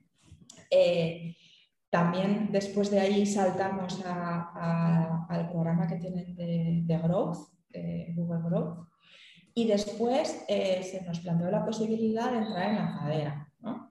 Entonces, eh, habíamos, nos había funcionado muy bien el estar en este tipo de programas por el networking, la, por compartir vivencias con, con, gente que estaba en la misma situación que nosotros, unos por arriba, otros por abajo, ¿no? pero al final todo, o sea, tú escuchabas y lo que te estaban contando y decías, ostras, pues es que a mí me pasó lo mismo, o, ostras, igual me pasa esto, pues voy a ver qué puedo hacer para mejorarlo ¿no? y para mitigarlo y tal. Y claro, Lanzadera está en Valencia, nosotros estamos en Castellón. Eh, siempre hemos querido quedarnos en Castellón porque es el origen, ¿no? Y mm, la oficina principal está aquí. Y, y, era como un reconocimiento al, oye, hay un programa que está, ¿no? hay una labor que está haciendo Lanzadera en el, dentro del ecosistema startup, pues vamos a aportar nuestro granito de arena y vamos a, eh, a, a aceptar el, entrar. Además nos pusieron muchas facilidades porque no nos pidieron que trasladásemos equipo a Valencia, lo hubiesen podido hacer. Eh, no nos, lo, nos, permitieron ir una vez a la semana ¿no? a determinadas sesiones. Entonces nos, nos, pusieron muchas facilidades y estaban en Valencia, no podíamos decir que no. Ya, ¿y lo, lo recomendarías entonces a otros uh, emprendedores? ¿Y en qué caso, qué, qué te llevas de, de esta experiencia? Eh, me llevé de esta experiencia, me llevé una manera de, entender em, un poco, o sea, Google es, el programa Residency nos dio un chute de energía y de ambición brutal. Lanzadera es más eh, no sé cómo decirlo, pero es otro enfoque, ¿no? Es un enfoque mucho más de, business, ¿no? Mucho más de business, de, de oye, eh, tú tienes que crecer y, estas son las etapas que tienes que pasar y, esta es la comunicación que tienes que tener y estas las bases que tienes que ir pasando y tal. Eh, me llevé también el conocer gente que, muy guay, ¿no? porque compartimos, eh, compartimos escenario, que digo yo, con dos empresas, con Jeff y con, con GrowPro, entonces conocer a, a, Eloy y a, Goico para mí eh, fue muy guay porque ellos estaban en otro nivel y, y eh, pues contar, escuchar sus anécdotas y sus, sus preocupaciones y lo que iban a hacer ahora y cómo lo estaban estructurando a nivel de people, ¿no? a nivel de, de, de, organización con la gente, de comunicación y tal, con el equipo, me gustó mucho. Entonces, me gustaba mucho estar con ellos y escucharles, ¿no? Y, y, fue una, una, no sé, me llevo, me, llevo eso, ¿no? La, la gente que conocí allí. Ok, interesante, súper. bueno, es verdad que Jeff eh, tiene una trayectoria súper interesante, ¿no? O sea, eh, eh, es, a ver si ah, también ah, lo entrevistamos. A ver, a ver, a ver. a ver si pues, nos ayudas. Sí, hombre, no, te preocupes, yo te hago intro. Fantástico. estabas hablando justamente de de la organización, ¿no? De cómo estáis organizados vosotros. Hay una parte, lo hemos hablado de onboarding y, customer success, y, o sea, sois más de 70. ¿Cómo, cómo estáis organizados en, en, departamento? Sí, eh, tenemos áreas dentro de la empresa especializadas. Tenemos la parte de, marketing, obviamente. parte de sales, ¿no? tenemos nuestros consultores de negocios, nuestros SDRs, que son los que intentan que cuando un autónomo viene, eh, conocerlo un poco más, ¿no? saber realmente cuál es su dolor, qué, les, qué, les, qué le pasa y qué, podemos hacer. Si le podemos ayudar bien, si no, pues le, aconsejaremos otra cosa. ¿no? Eh, pero lo que queremos es entenderle. Vale, ¿y cómo, cómo, cómo, se hace esta parte? Pues básicamente hablando con él y que nos explique si quiere ser, autónomo, que nos explique qué negocio quiere montar y si ya lo es, que nos explique cómo lo está ejecutando, básicamente, ¿no? y qué es lo que espera de nosotros. Nosotros sabemos lo que le podemos ofrecer, pero que nos explique el que quiere de nosotros para adaptarnos mejor. Vale, o sea, que cualificación de las personas eh, entrantes, que sean a través de paid o de, inbound, entiendo. Sí. Ah, hay una persona que cualifica las necesidades, ¿no? Exacto, cualifica la necesidad y cualifica si esa persona podría sacarle el máximo potencial a declarando, no en el primer momento, sino a lo largo de su vida, porque hay gente que, que, a lo mejor todas las funcionalidades que tenemos no es necesario que las utilice desde el minuto uno, porque en ese momento por su negocio no lo necesita, pero a lo mejor dentro de un año, dentro de dos, dentro de tres sí. Entonces, eh, tenemos que ir adaptándonos a medida que su negocio crece o evoluciona, ¿no? Eh, tenemos la parte de Customer Success, obviamente. Y solo, solo para volver, perdona, ah, Marta. O sea, el, el SDR cualifica y luego, ¿qué hace con la oportunidad? Porque muchas... muchos Son los, consultores de negocio los que, los que demuestran, ¿no? los que hacen una demo de producto. Porque es como mejor eh, podemos explicar nuestra propuesta de valor, que veas lo que hacemos, ¿no? que veas lo que hacemos, que veas cómo se hace una factura, que veas eh, cómo registrar un gasto y saber si es deducible, cómo se presentan los impuestos. Es decir, al final, yo lo que te estoy diciendo es, mira lo que hay y tú decides. ¿No? Si te encaja. Totalmente, es una demo y además como estáis basados sobre tecnología, entiendo que la parte tecnología, comparando con otras, ah, imagino, opciones ¿no? en el mercado, pues, uh, pues es, interesante para vosotros también de enseñarla, ¿no? Al, sí, a vuestro sí, sí, Claro, obviamente. Y, y entiendo, o sea, como vosotros tenéis un ticket que no es tan elevado, ¿no? Por ejemplo, si cogemos un factorial, pues al final acaban eh, facturando unos 3.000 eh, euros al año, ¿no? Em, por ejemplo, ¿no? Los contaba Bernat. Pero en vuestro caso el, el fee es, más pequeño. ¿Habéis intentado directamente que el SDR haga la demo? ¿Por qué habéis realmente seguido también de dividir las tareas? ¿Cuál es la ventaja de dividir las tareas versus que una persona intente de hacer todo? Eh, primero, focus. No es lo mismo detectar la necesidad que tiene ese autónomo que venderle la propuesta de valor, ¿no? El focus es diferente y la formación es totalmente distinta. Es decir, nuestros CNs entienden mucho cómo se utiliza la plataforma, entienden mucho las necesidades del autónomo, entienden eh, qué es lo que necesitan, saben eh, cuáles son los requisitos contables que un autónomo mínimo tiene que cumplir. Es decir, hay una parte formativa muy importante detrás de, lo que es eh, la parte de la demostración. No solo te demuestro, ¿no? Te demuestro qué es lo que puede hacer el software por ti, sino que yo también tengo que llegar a entender, en tu caso, qué es lo que te puedo ofrecer para que cumplas con toda la normativa esta española que hay por ahí y, no te lleves ninguna sorpresa desagradable en última hora. Ok, y el resto entonces de la organización tenemos, o sea, decíamos, parte de ventas, ah, ¿no? ¿Qué, representa más o menos a nivel de personas? ¿Qué dirías? Creo que el equipo de ventas es el más grande, pero no se lleva mucho eh, con, el equipo de Success, ¿no? Más o menos, no sé, será un 20% del, total. Eh, el equipo de, de Customer Success un poquito menos, pero también es un equipo... A ver, el equipo de Success decimos que es grande porque son tres áreas, ¿no? Porque entendemos el, el Customer Success de una manera distinta, entonces tenemos gente que está pendiente de que el cliente sepa utilizar la plataforma, tenga todas sus líneas de uso resueltas, ¿no? que, vaya pasando todas las fases a lo largo de su vida. ¿no? Entonces es un equipo más grande. Después tenemos un equipo pequeñito de, pues, más de gestión de retención de clientes, ¿no? de la parte de cross-selling con partners y tal. Y después eh, tenemos eh, el equipo jurídico, ¿no? está formado por por abogados fiscalistas y laboralistas que están ahí, que los tenemos ahí como staff y a los que recurrimos y estiramos para que nos ayuden con, con la retención y, el onboarding de los clientes. Y prestar ese servicio de carta de Hacienda, ¿qué puñetas hago? Pues tengo a mi owner legal que me ayuda.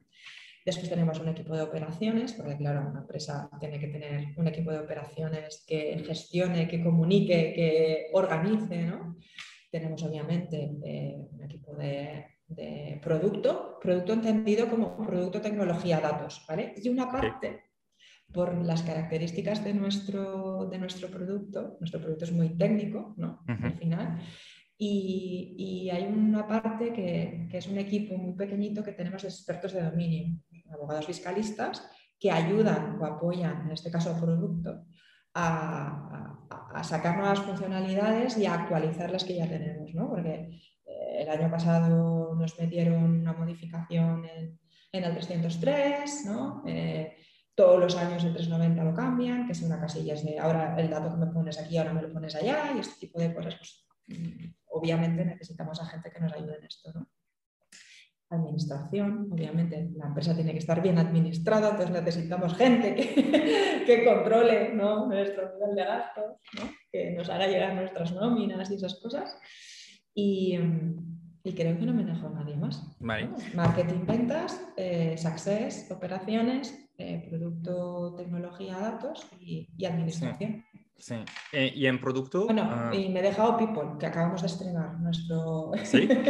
sí, nuestro equipo de People. Sí, antes eh, era una función que, que hacíamos mucho los, los, fundadores, pero llega un punto en el que necesitas eh, tener gente que gestione gente. Entonces, sí, estrenamos nuestro equipo de People y, la verdad es que estamos muy contentos porque casi todos los araos y todos los eventos están mejor organizados. ¿Por qué lo hacías tú eso antes? O... Lo, hacíamos los tres. Lo que pasa es que entre los tres no hacíamos uno a veces, porque la vorágine del día a día eh, nos lo dejaba ahí de lado y es igual de importante. Vale, es que es verdad que más de 70 personas ya uh, gestionar ah, ¿no? nuevos fichajes, gestionar la fidelización, o sea, hay todo un, un trabajo ahí, sobre todo que tenéis mérito porque decías que vuestro equipo se ha quedado desde el principio, por lo tanto significa que hay una satisfacción, ¿no? de los empleados de, Declarando, pero, o sea, significa que lo habéis hecho bien. eso, eso, quiero pensar yo también. Pero es verdad, es verdad que, mm, que, hay un momento es importante. Al nivel de producto, cuando dices eh, hay cambios por ahí, hay cambios por ahí, ah, por aquí, ah, cada año cambia algo, o sea, esto debe tener un impacto importante al, nivel de, de, producto, ¿no? ¿Cómo gestionáis eh, la parte de producto, desarrollo? Ah, ¿Se puede anticipar? Es decir, ¿tenéis la información antes de lo que se va a cambiar? ¿Cómo, gestionar esa parte? Para ser ágil, me, me, refiero. Para ser, podríamos tenerla antes si Hacienda la publicase antes. Hay veces que vamos con el agua al cuello porque incluso tenemos que retrasar muchas veces eh, momentos de, si por ejemplo, imagínate, el 1 de julio empieza el tercer trimestre, pues a lo mejor tenemos que bloquear los impuestos hasta el día 5 porque Hacienda justo el día 1 te ha sacado una modificación que tenemos que, ¿no? la parte de expertos de dominio tienen que analizar y tienen que trasladar a producto y producto lo tiene que integrar. ¿no? Somos muy rápidos en este tipo de integraciones porque tenemos mucha experiencia, pero claro, muchas veces si te dan la información hoy, somos rápidos, pero a lo mejor necesitamos un día para poderlo integrar en determinados casos. Hay veces que no, hay veces que en el mismo día puede estar, pero, pero sí, claro, es lo que hay, es el mundo en el que vivimos. Sí, pero ¿cómo estáis organizados? O sea, ¿habéis, habéis hecho una organización especial a nivel de equipo de producto? Ah, ¿Cómo os aseguráis que pues, ah, los cambios se hacen rápidamente? Porque en general ah, hacer cambios rápidamente no es algo que, que mola mucho, ¿sabes? hay, ¿No? Hay, tiempos, hay, hay, sprints, hay todo esto, ¿no? ¿Cómo lo gestionáis? ¿Cómo lo habéis conseguido vosotros? A ver, trabajamos en sprints, tecnología ágil, tenemos un CTO que es brutal, eh, nos está ayudando un montón, eh, tenemos un equipo de, producto eh, muy bueno, la verdad, están muy bien organizados y, cualquier cambio que pueda haber hoy, somos capaces de llevarlo al sprint en, un día, ¿no? porque nos reunimos, lo refinamos, miramos si en qué consiste ese cambio, si ese cambio es muy a lo loco, ¿no? es muy a tope o es una pequeña cosa. Entonces, en función de lo que es, lo derivamos por un camino o por otro. ¿no? Y pues refinamos a bajo nivel, como decimos nosotros con los developers, para comentar, oye, esto se tiene que cambiar de casilla, esta información ahora la tenemos que traspasar a aquella, y automáticamente eso entra al sprint que está en curso en ese momento y se ejecuta. Porque tenemos que ser ágiles. Todo lo que es normativa, cambios, tal, tenemos que ser muy ágiles. Entonces somos capaces de, sin parar el sprint que estamos, que estamos haciendo, meterle eh, los cambios que, necesitemos. Sí. Ok. y entonces en 2022 ah, ah, hay ah, la entrada de Visma, ¿no? Sí. Que, mm, explícanos, cuéntanos que estáis en crecimiento, ah, habéis levantado dinero, o sea, ¿qué, pasa? ¿Qué, tenéis en mente? ¿Qué pasa? Pues no sé lo que pasa, se alinearon con los astros. A ver, tengo que decir que nosotros no estábamos en proceso de venta, no lo estábamos, no estábamos moviendo un hilo absolutamente por nada, no habíamos hablado de venta en ningún momento, no estaba encima de la mesa para nada. Y es eso, pues, pues que empiezan a, llamarte a la puerta, empiezan a llamarte a la puerta. Bisma no fue, eh, los primeros, fueron los primeros que, que, se interesaron por nosotros. Tuvimos la santa suerte de que habían otros interesados, pero eh, nos gustó mucho Bisma por, su visión, por ser líderes en Europa en el vertical, ¿no? en accounting. Al final es nuestro, nuestro mercado, nuestra cuota de mercado. Eh, nos dieron un montón de facilidades porque una de las preocupaciones que teníamos los founders era producto, nuestro producto, seguir teniendo la libertad de hacer producto para autónomos, ¿no? sin tener ningún tipo de barrera, sin tener ningún tipo de limitación y cuidar de nuestra gente. Para nosotros, nuestra familia, nuestros declarandos son lo primero, entonces no podíamos permitir aceptar un deal eh, que no los tuviese a ellos en cuenta. ¿no? Entonces, eh, vino misma y, dijimos, oye, sí, queremos ser novios, vamos adelante.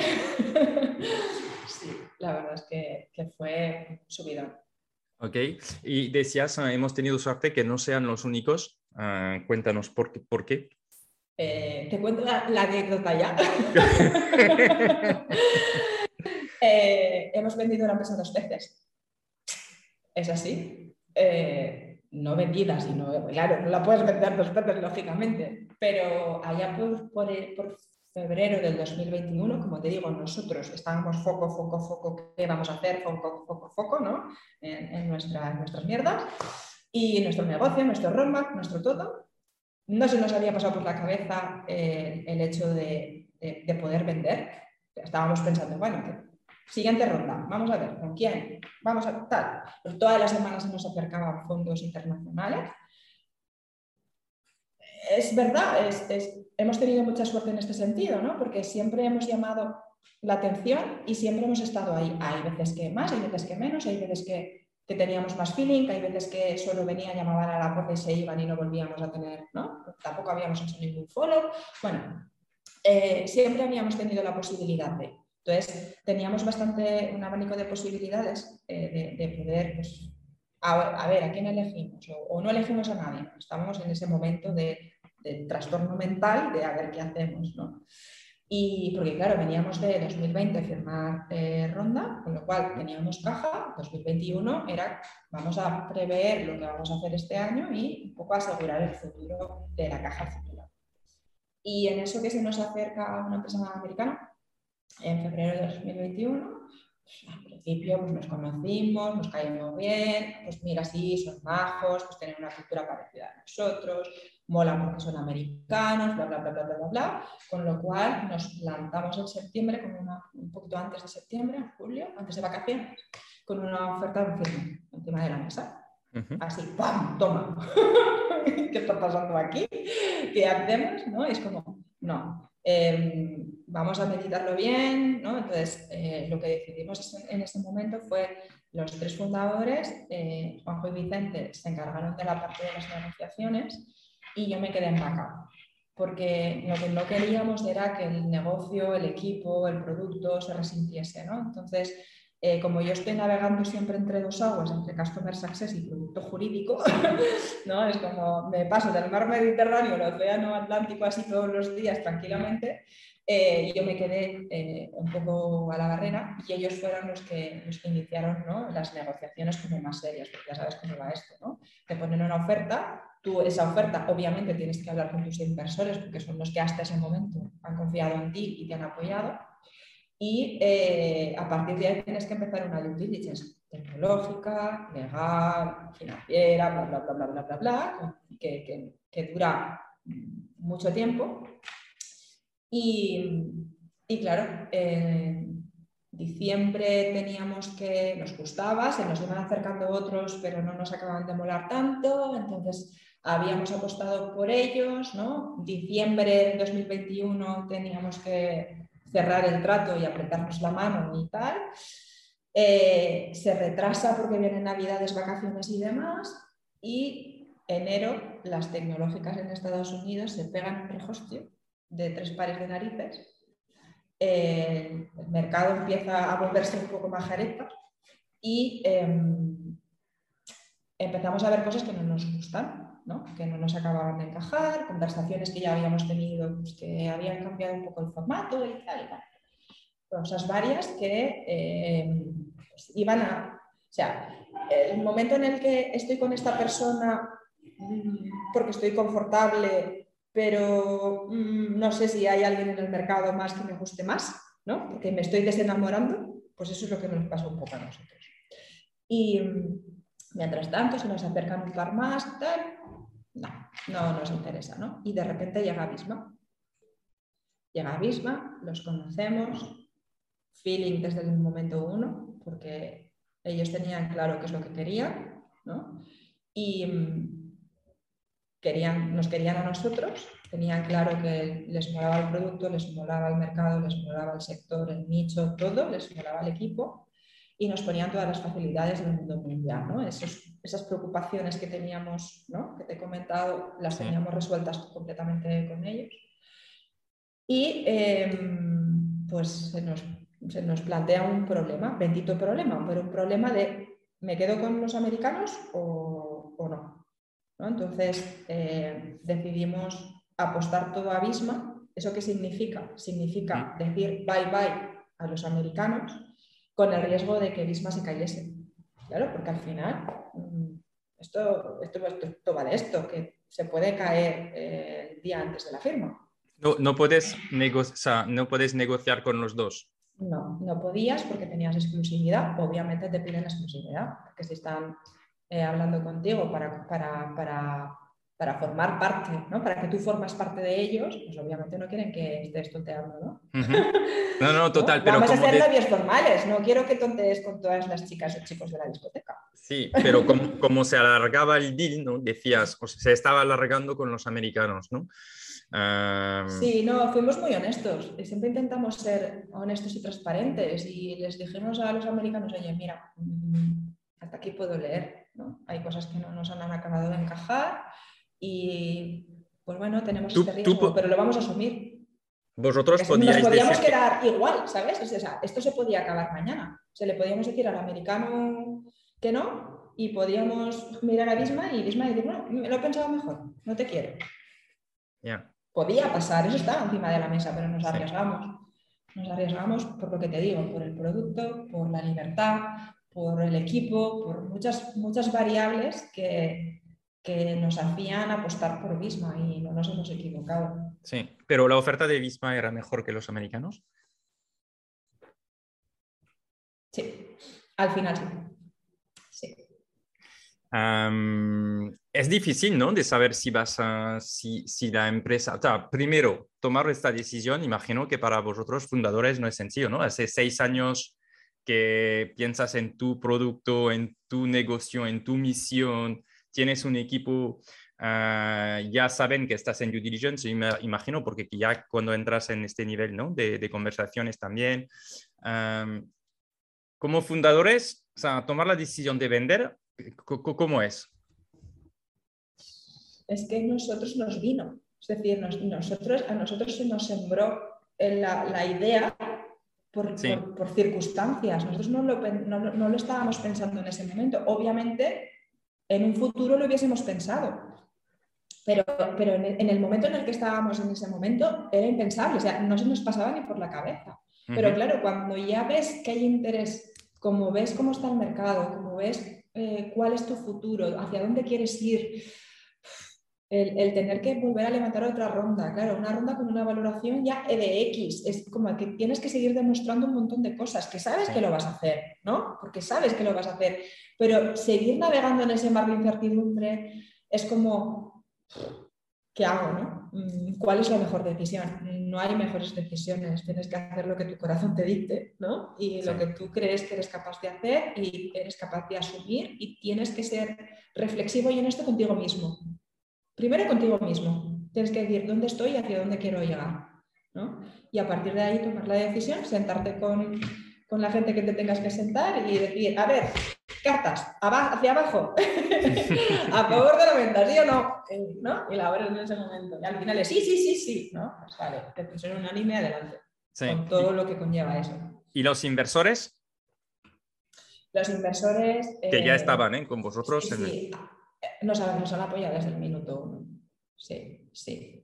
Se imagino para porque para ellos era muy pronto, ¿no? Se sí, a ver, era muy pronto. Para los primeros no, no, estaba bien, ¿no? Eh, ya llevan muchos años con nosotros. Para, para, los últimos que entraron sí que era pronto porque llevábamos muy poquito trabajando juntos, pero al final se alegran porque al final esto va de personas, ¿no? Y, y, ellos se alegran por ti porque ven que, que estás luchando, que, que, estás demostrando que estás ejecutando un proyecto que puede ser muy grande, que tienes una misión, ¿no? y, se alegran, se alegran eh, de que una empresa eh, a la que ellos han invertido, porque han confiado, eh, sea atractiva para, para terceros. Hmm, correcto. Entonces, ah, ¿cuánto tiempo duró la, negociación con Bisma? Porque ya teníais todo la data room montada, teníais toda la información, además como, em, vosotros debéis estar súper organizado, bueno, imagino, porque... Por la cuenta que nos trae. ¿Cuánto tiempo ha durado el...? el... Súper rápido, súper rápido. Es decir, con los americanos tuvimos 11 meses para no llegar 11 meses, 11 meses.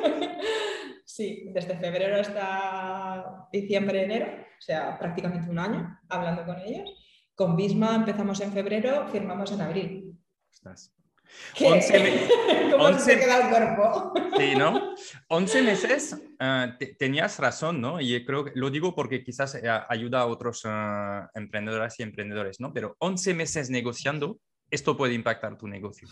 ¿No? Es horrible. Yo veía, veía a Vicente y a Juanjo y, y muchas veces digo, ostras, pobres, porque es que es un desgaste emocional, ¿no? De decir, es que te estás planteando todos los días todas las decisiones que tomas, absolutamente todo. Sí, Y, y una, y pasar por un proceso de auditoría, de due diligence, es muy duro, porque es que es, es- es coger todo lo que tienes, sacarlo a la luz y decir, mira, esto está así, esto lo tenemos así, esto tal cual, no sé cuánto, no sé. Es muy duro, es Sí. mucho trabajo, mucho focus, eh, mucho desgaste, eh, mucho estrés, es, es- es difícil. ¿Y teníais una empresa para ayudaros o estaba en- estabais en directo? Estamos en directo, sí, ¿Sí? sí, sí, sí. A ver, teníamos, tenemos obviamente gente que nos ayudaba y tal, porque nosotros ya estábamos, nosotros ya estábamos auditados por igual. Es decir, todos los años nosotros pasamos un, un- un proceso de auditoría, todos los años, porque al final eh, eh, entendemos que es lo que tenemos que hacer. Y, y ya pasábamos por ahí, pero, pero aparte de tener respaldo de nuestros abogados y de, y de, y de igual y tal, em, no, no dejábamos de estar en la primera línea de guerra, ¿no? Explicando, justificando, explicando nuestra visión, nuestra misión, los números, el por qué esto, por qué aquello. Sí, y porque imagino también que la compra ah, tiene sentido, ¿no? Y ahí, ahí- hay también una parte de decir, oye, ¿por qué juntos vamos a ser ah, Exacto, mejores, exacto. ¿no? Ujú. O sea, todo el mundo tiene vamos a que ser comprar. Total, o seguir creciendo, ¿no? Que es el, el- el objetivo. Vale, entonces, pues en dos meses Visma viene, hace una buena oferta, vosotros os decidéis, porque ya teníais en mente de, de- de vender, ¿no? Cuando ya has trabajado 11 meses, Claro, ya estás que- 11 meses planteándote esa, es- esa opción, ¿no? esa puerta. eh, dar, una, dar marcha atrás es muy complicado a nivel, de, a nivel, a nivel fundador. ¿no? Hubiésemos tenido, estábamos, a ver, nosotros nos lo planteábamos porque ese escenario podía suceder, ¿vale? Pero, pero hubiese sido duro, ¿no? Porque tienes que, tu cerebro ya está programado para, para una cosa y lo tienes que, o sea, tienes que hacer un reset y volver Sí. al- ¿no? a, a empezar. Entonces era complicado. Pero, pero sí, em, es- es- era, era así, podía pasar, pero ya estábamos en modo, ya estábamos en el modo on. Fantástico. Entonces tenía que Y pasar. pues, pues enhorabuena, pero vosotros cómo, cómo quedáis? Eh, ¿Quedáis con un porcentaje todavía? Sí, sí, Eh, sí, nosotros seguimos estando dentro de la empresa, eh, de hecho estábamos en el board member, eh, sí, podemos... Vale, o sea que compran una mayoría ¿no? de la, de la empresa. Hay un plan de crecimiento que habéis eh, decidido juntos. Sí. ¿Y, y- y vosotros eh, qué tenéis en mente? O sea, ¿cuánto tiempo os vais a quedar? Es, Mm, Pues a ver, si todo funciona conforme las expectativas que tenemos, nos podemos quedar forever and ever. Tal cual, es decir, al final, mm, declarando sigue siendo nuestro y ah, seguirá siendo nuestro ¿no? a nivel, a nivel de, de cariño, de concepto, de visión, de misión y tal. Eh, yo no sé lo que pasará dentro de cinco años, no sé dónde estaré ni cuáles serán mis, mis retos profesionales en ese momento, ni, ni sé cuándo- cómo estaré a nivel, de- a nivel emocional, físico, tal, pero sí que sí, ellos quieren que, que nosotros eh, sí, estemos eh, aquí. eh, ellos, no, ellos no tengo dudas. Lo que pasa es que ah, emprendedores, ah, tienes un board con inversores y todo, pero ya sigues al mando, ¿no? Tú, tú decides de, de cierta manera. Cuando ya te compran una, una mayoría, es distinto, ¿no? O sea, Sí, depende también, eh, porque eso es una de las cosas que nosotros también valorábamos, ¿no? que también teníamos encima de la mesa, y es la capacidad de poder tomar decisiones, ¿no? Está claro. Eh, ellos nunca nos han dicho, nos han dicho de me voy a meter en la gestión de la empresa, porque quien sabe de negocio, quien sabe del producto, quien sabe del mercado eres tú, ¿no? Tú, tu equipo, que sois los que habéis llegado hasta aquí y sois los que me habéis hecho eh, iniciar este proceso, ¿de acuerdo? Eh, y, y quiero que siga siendo, siendo así. Otra cosa es que tú te veas capacitado o, aunque te veas capacitado digas, mira, eh, por energía, por, oye, mis pensamientos ahora están en otra cosa, me voy a vender zapatos, así. Oye, ¿ya, tienes otras ideas o no? De cosas que te gustaría montar. A ver, tengo, tengo cosas que, que, siempre me han llamado mucho la atención, ¿no? Y, pero, pero no, ahora mismo estoy, estoy ahí, con mis impuestos y mis productos y mis leyes. Cuando habéis firmado uh, la, la, venta, ¿quién es la primera persona que has llamado saliendo? Eh, en ese momento eh, no se lo dije a nadie porque las personas que, que tenían que saberlo estaban a mi lado, eh, pero al día siguiente a mis padres.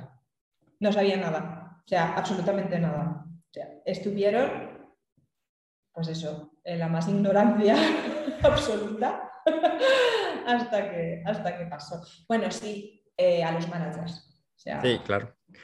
Pero a tus ¿Y qué, dijeron tus padres?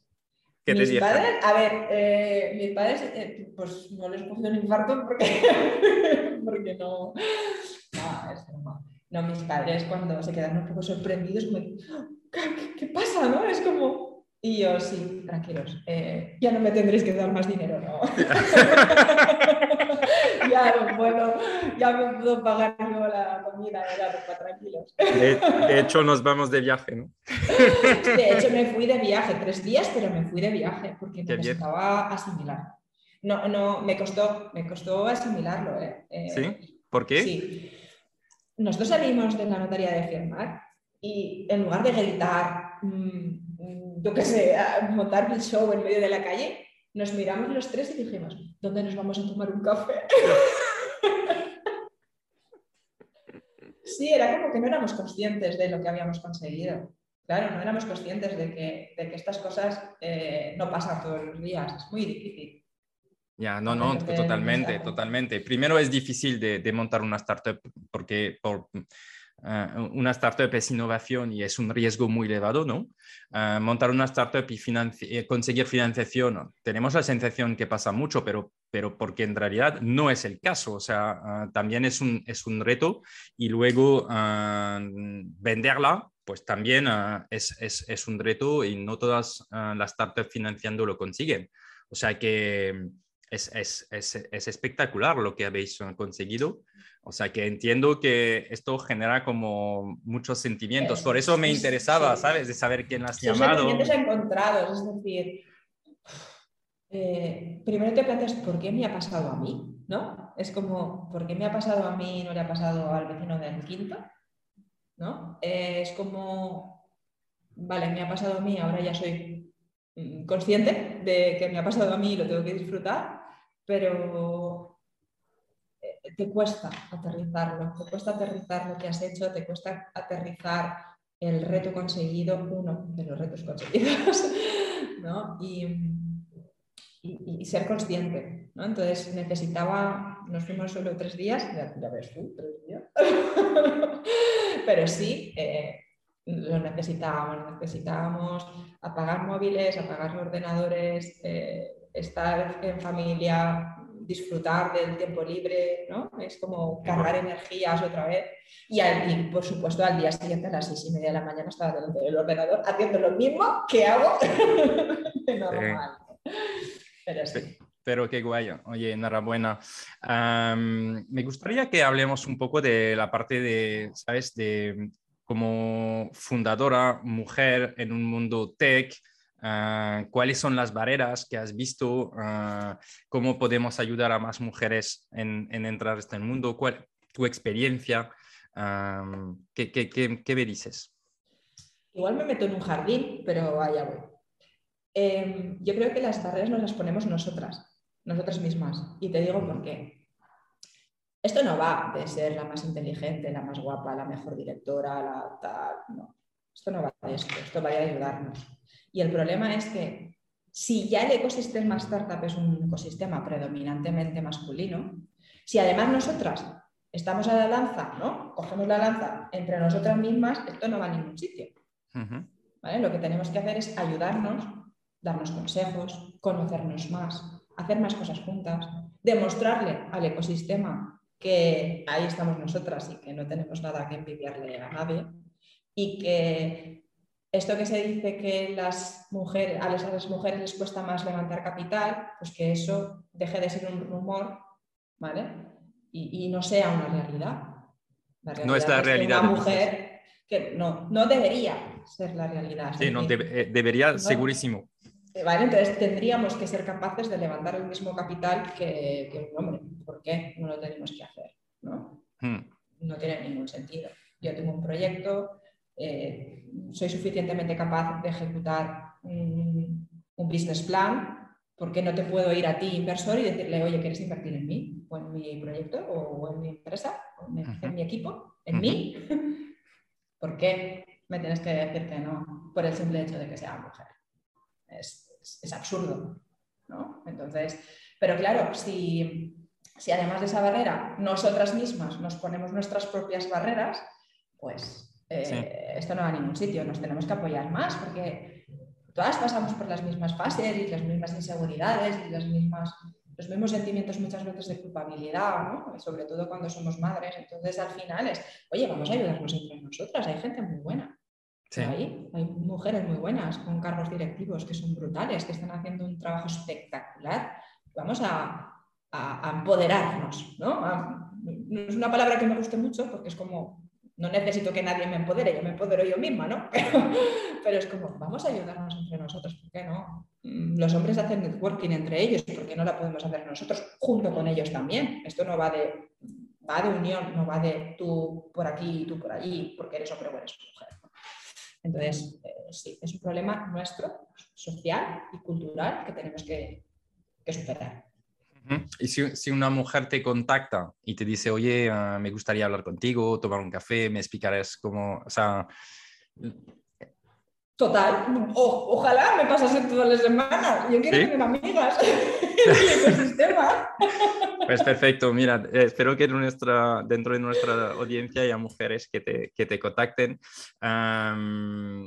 o sea, yo, también lo, lo, hablaba con una amiga hace, hace un año, ¿no? que, que, también tenía su empresa y me decía, es que a mí a veces me cuesta, ¿sabes?, de pedir una cita eh, con un chico ah, para hablar de negocio y todo. Es, tengo una limitación propia mía que hace que tengo cuidado, ¿no? Cuando yo le decía, pero tienes que hacer más networking, tienes que conocer gente, tienes que ir a, hablar más de tu, de tu producto, de tu empresa, ¿sabes? Ah, ahí era corporate quizás porque estaba en un, en un mercado especial, pero decía, ostras, es que me cuesta, ¿sabes? ¿cómo, ¿Tú cómo lo has vivido? A ver, yo eh, no he notado nunca nada, es decir, a mí nadie me ha mirado diferente por ser mujer y ir a contarle eh, lo que hacemos en Declarando. La verdad es que tampoco he tenido una experiencia eh, que a lo mejor pueda servir un poco de ejemplo.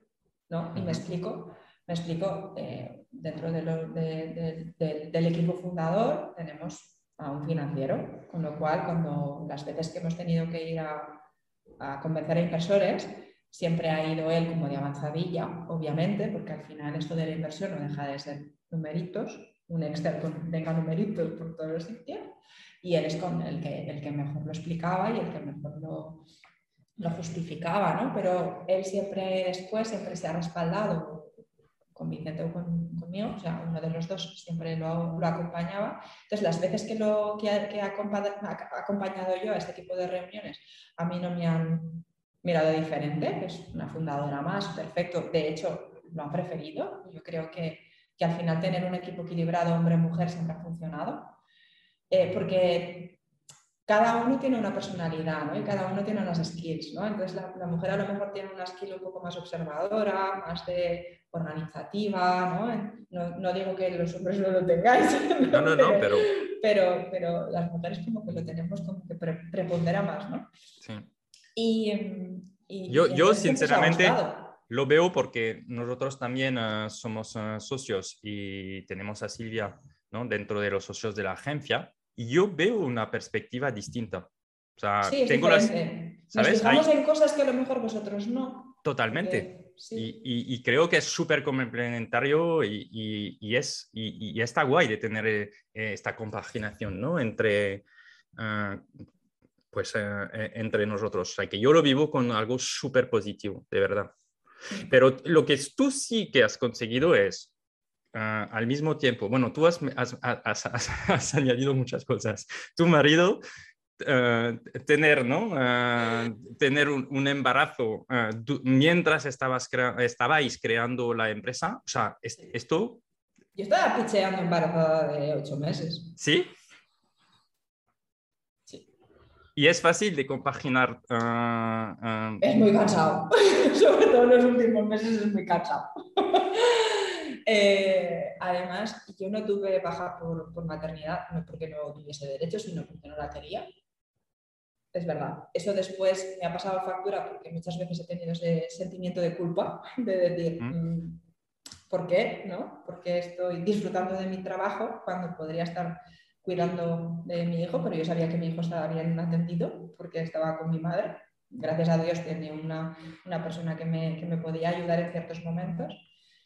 Em, pero, pero es, es, difícil porque al final tienes que tener tu mente ¿no? en focus, ¿no? tienes que irte cambiando de gorro constantemente todos los días y muchas veces te planteas, pues, ¿lo estaré haciendo bien o la estaré cagando en estos sentidos? sí, es complicado y es muy cansado. Pero si tuvieras que hacerlo de nuevo. Lo haría, igual. ¿Sí? sí, no me arrepiento absolutamente de nada. Cambiaría cosas pero cosas personales mías, ¿no? Pues lo que te digo del sentimiento de culpa, yo me acuerdo, eh, la primera vez que me tuve que ir eh, tres días, me fui a Fosiar en Barcelona, que me invitaron, que hacían una edición de poema especial y tal, y me invitaron a ir con muchas más mujeres, eh, emprendedoras muy, muy top tal. estuvo muy chulo porque conocí, conocía a gente muy guay muchas eh, chicas como yo que estaban eh, con sus proyectos, con su ilusión y tal. Y yo, cuando me subía al tren a las 8 de la mañana para irme a Barcelona, lloraba. O sea, lloraba, pero porque me sentía fatal, porque estaba dejando a mi hijo de 5 meses, 5 meses y pico, para irme a trabajar. O sea, así es, duro, ¿no? Eh, al final, poco a poco esto va mejorando, ¿no? Porque vas viendo que no pasa nada, eh, tu hijo te quiere igual, eres su madre, ¿no? Intentas eh, organizarte mejor para pasar tiempo de calidad con él, ¿no? Pero ese sentimiento de culpa, a mí personalmente, yo no sé, a, otras emprendedoras madres si les ha pasado no. Por eso digo que tenemos que juntarnos más para vomitarnos estas cosas. Sí, para compartir esas cosas y quizás ayudar ¿no? en esos momentos. Exacto, porque a mí me costó mucho superar ese, ese, ese, sentimiento de culpa, me costó un montón. Al final lo... Aún tengo bajones de cuando en cuando, pero ahora menos. Ahora menos pero, pero sí. Y consigues, uh, o, y consiguéis, ¿eh? digo, uh, organizaros para pasar tiempo, porque al final sabemos todos que siempre estamos pensando en nuestras empresas, ¿no? Es muy difícil, creo que un emprendedor puede decir, no, necesito tiempo libre y es verdad, ¿no? Para, para refrescar, pero al final siempre piensas en lo que podrías hacer, ¿no? Este, este, este on permanente de qué puedo hacer en mi negocio, ¿no? Uh, más. Yo los fines de semana muchas veces tengo ideas de un millón que, no puedo dejar eh, pasar. Tengo que abrir el ordenador y ponerlo, o incluso en el móvil me mando correos a mí misma, que no se te olvide, Marta, analizar esto. Sí. es lo que tú dices. Es muy difícil que un fundador desconecte mucho tiempo, porque siempre tienes el demonio ahí. podrías estar pensando en el negocio. Total, total, total, total. Y siendo una mujer, es más fácil de fichar a otras ah, mujeres. Lo digo porque también sois una empresa tech, ¿no? Ah, y ayuda, ayuda de tener una CEO, una fundadora mujer. Eh, en nuestro caso, yo creo que aquí la piedra eh, filosofal ha sido nuestro CTO, que es.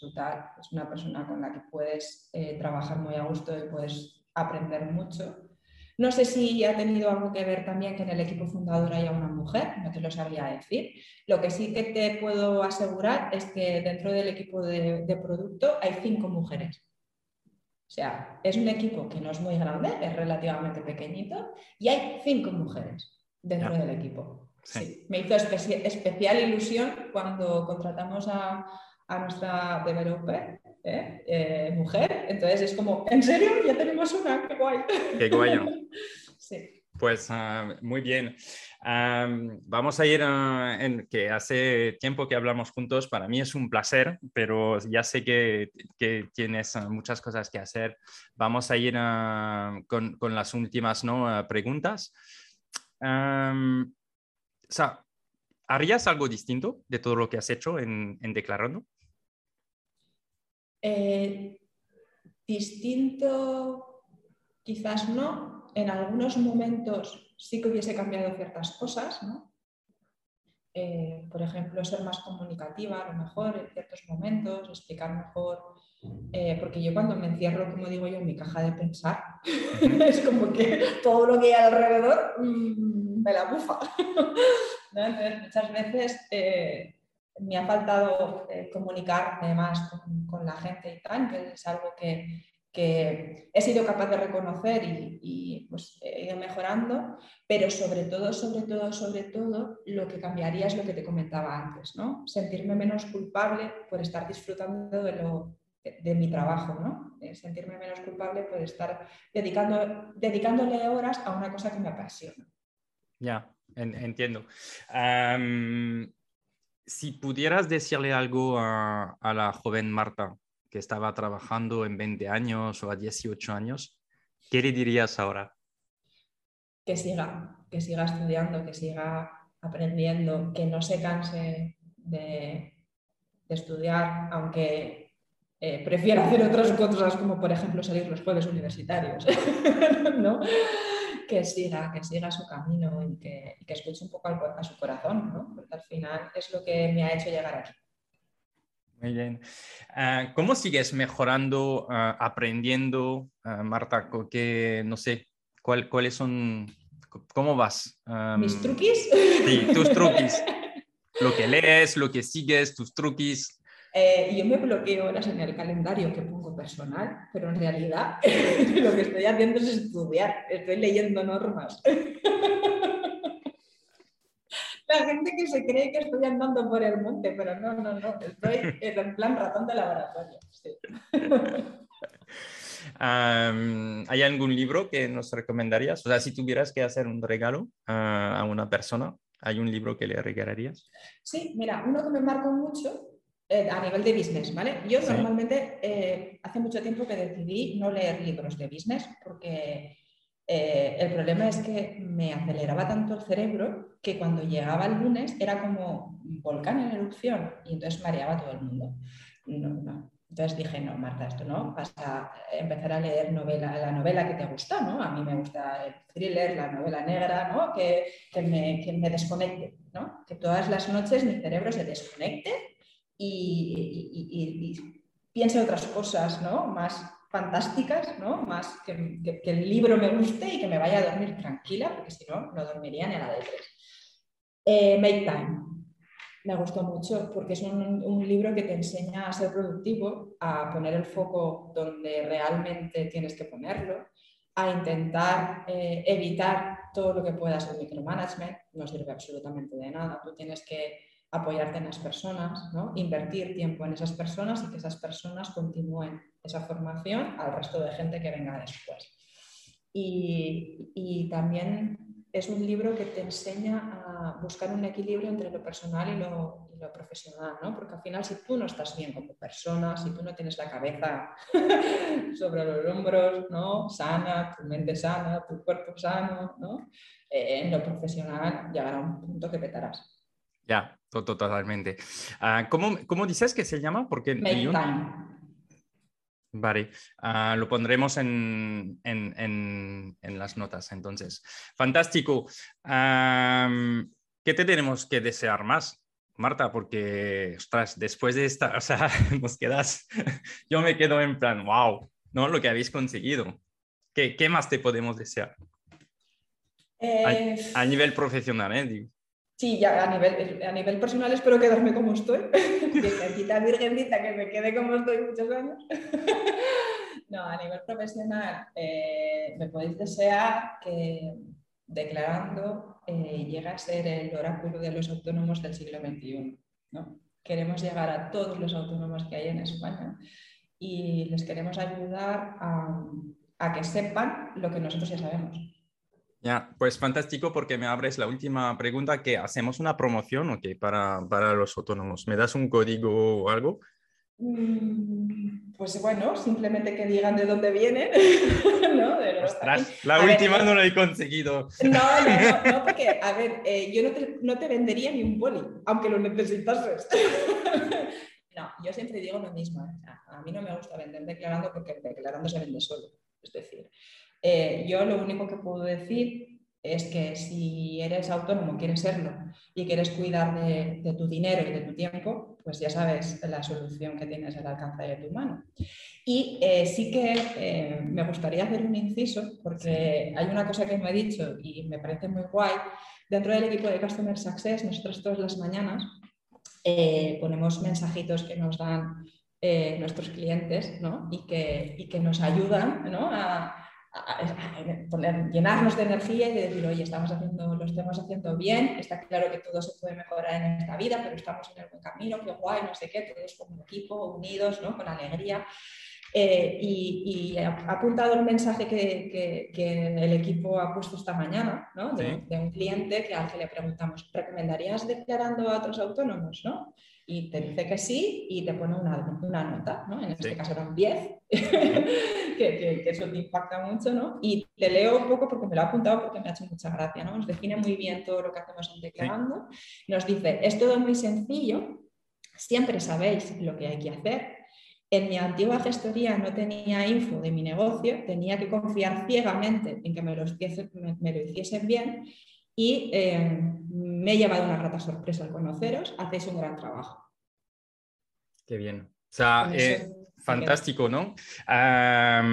es súper interesante lo que dices, eh, porque en realidad es el NSP, ¿no? Que, que, que vamos pidiendo a clientes lo que sí te recomendarían y efectivamente un 10 es, es muy elevado, ¿no? Es el máximo sobre 10.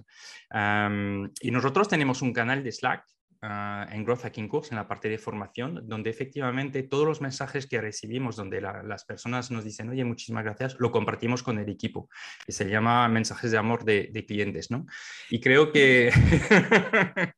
y es muy, no, sí, porque es muy chulo, ¿no? Porque cuando te levantas por la mañana, también esos mensajes, ¿no? Te dan un chute de energía con los equipos súper interesante y ves que estás alineado con tu misión.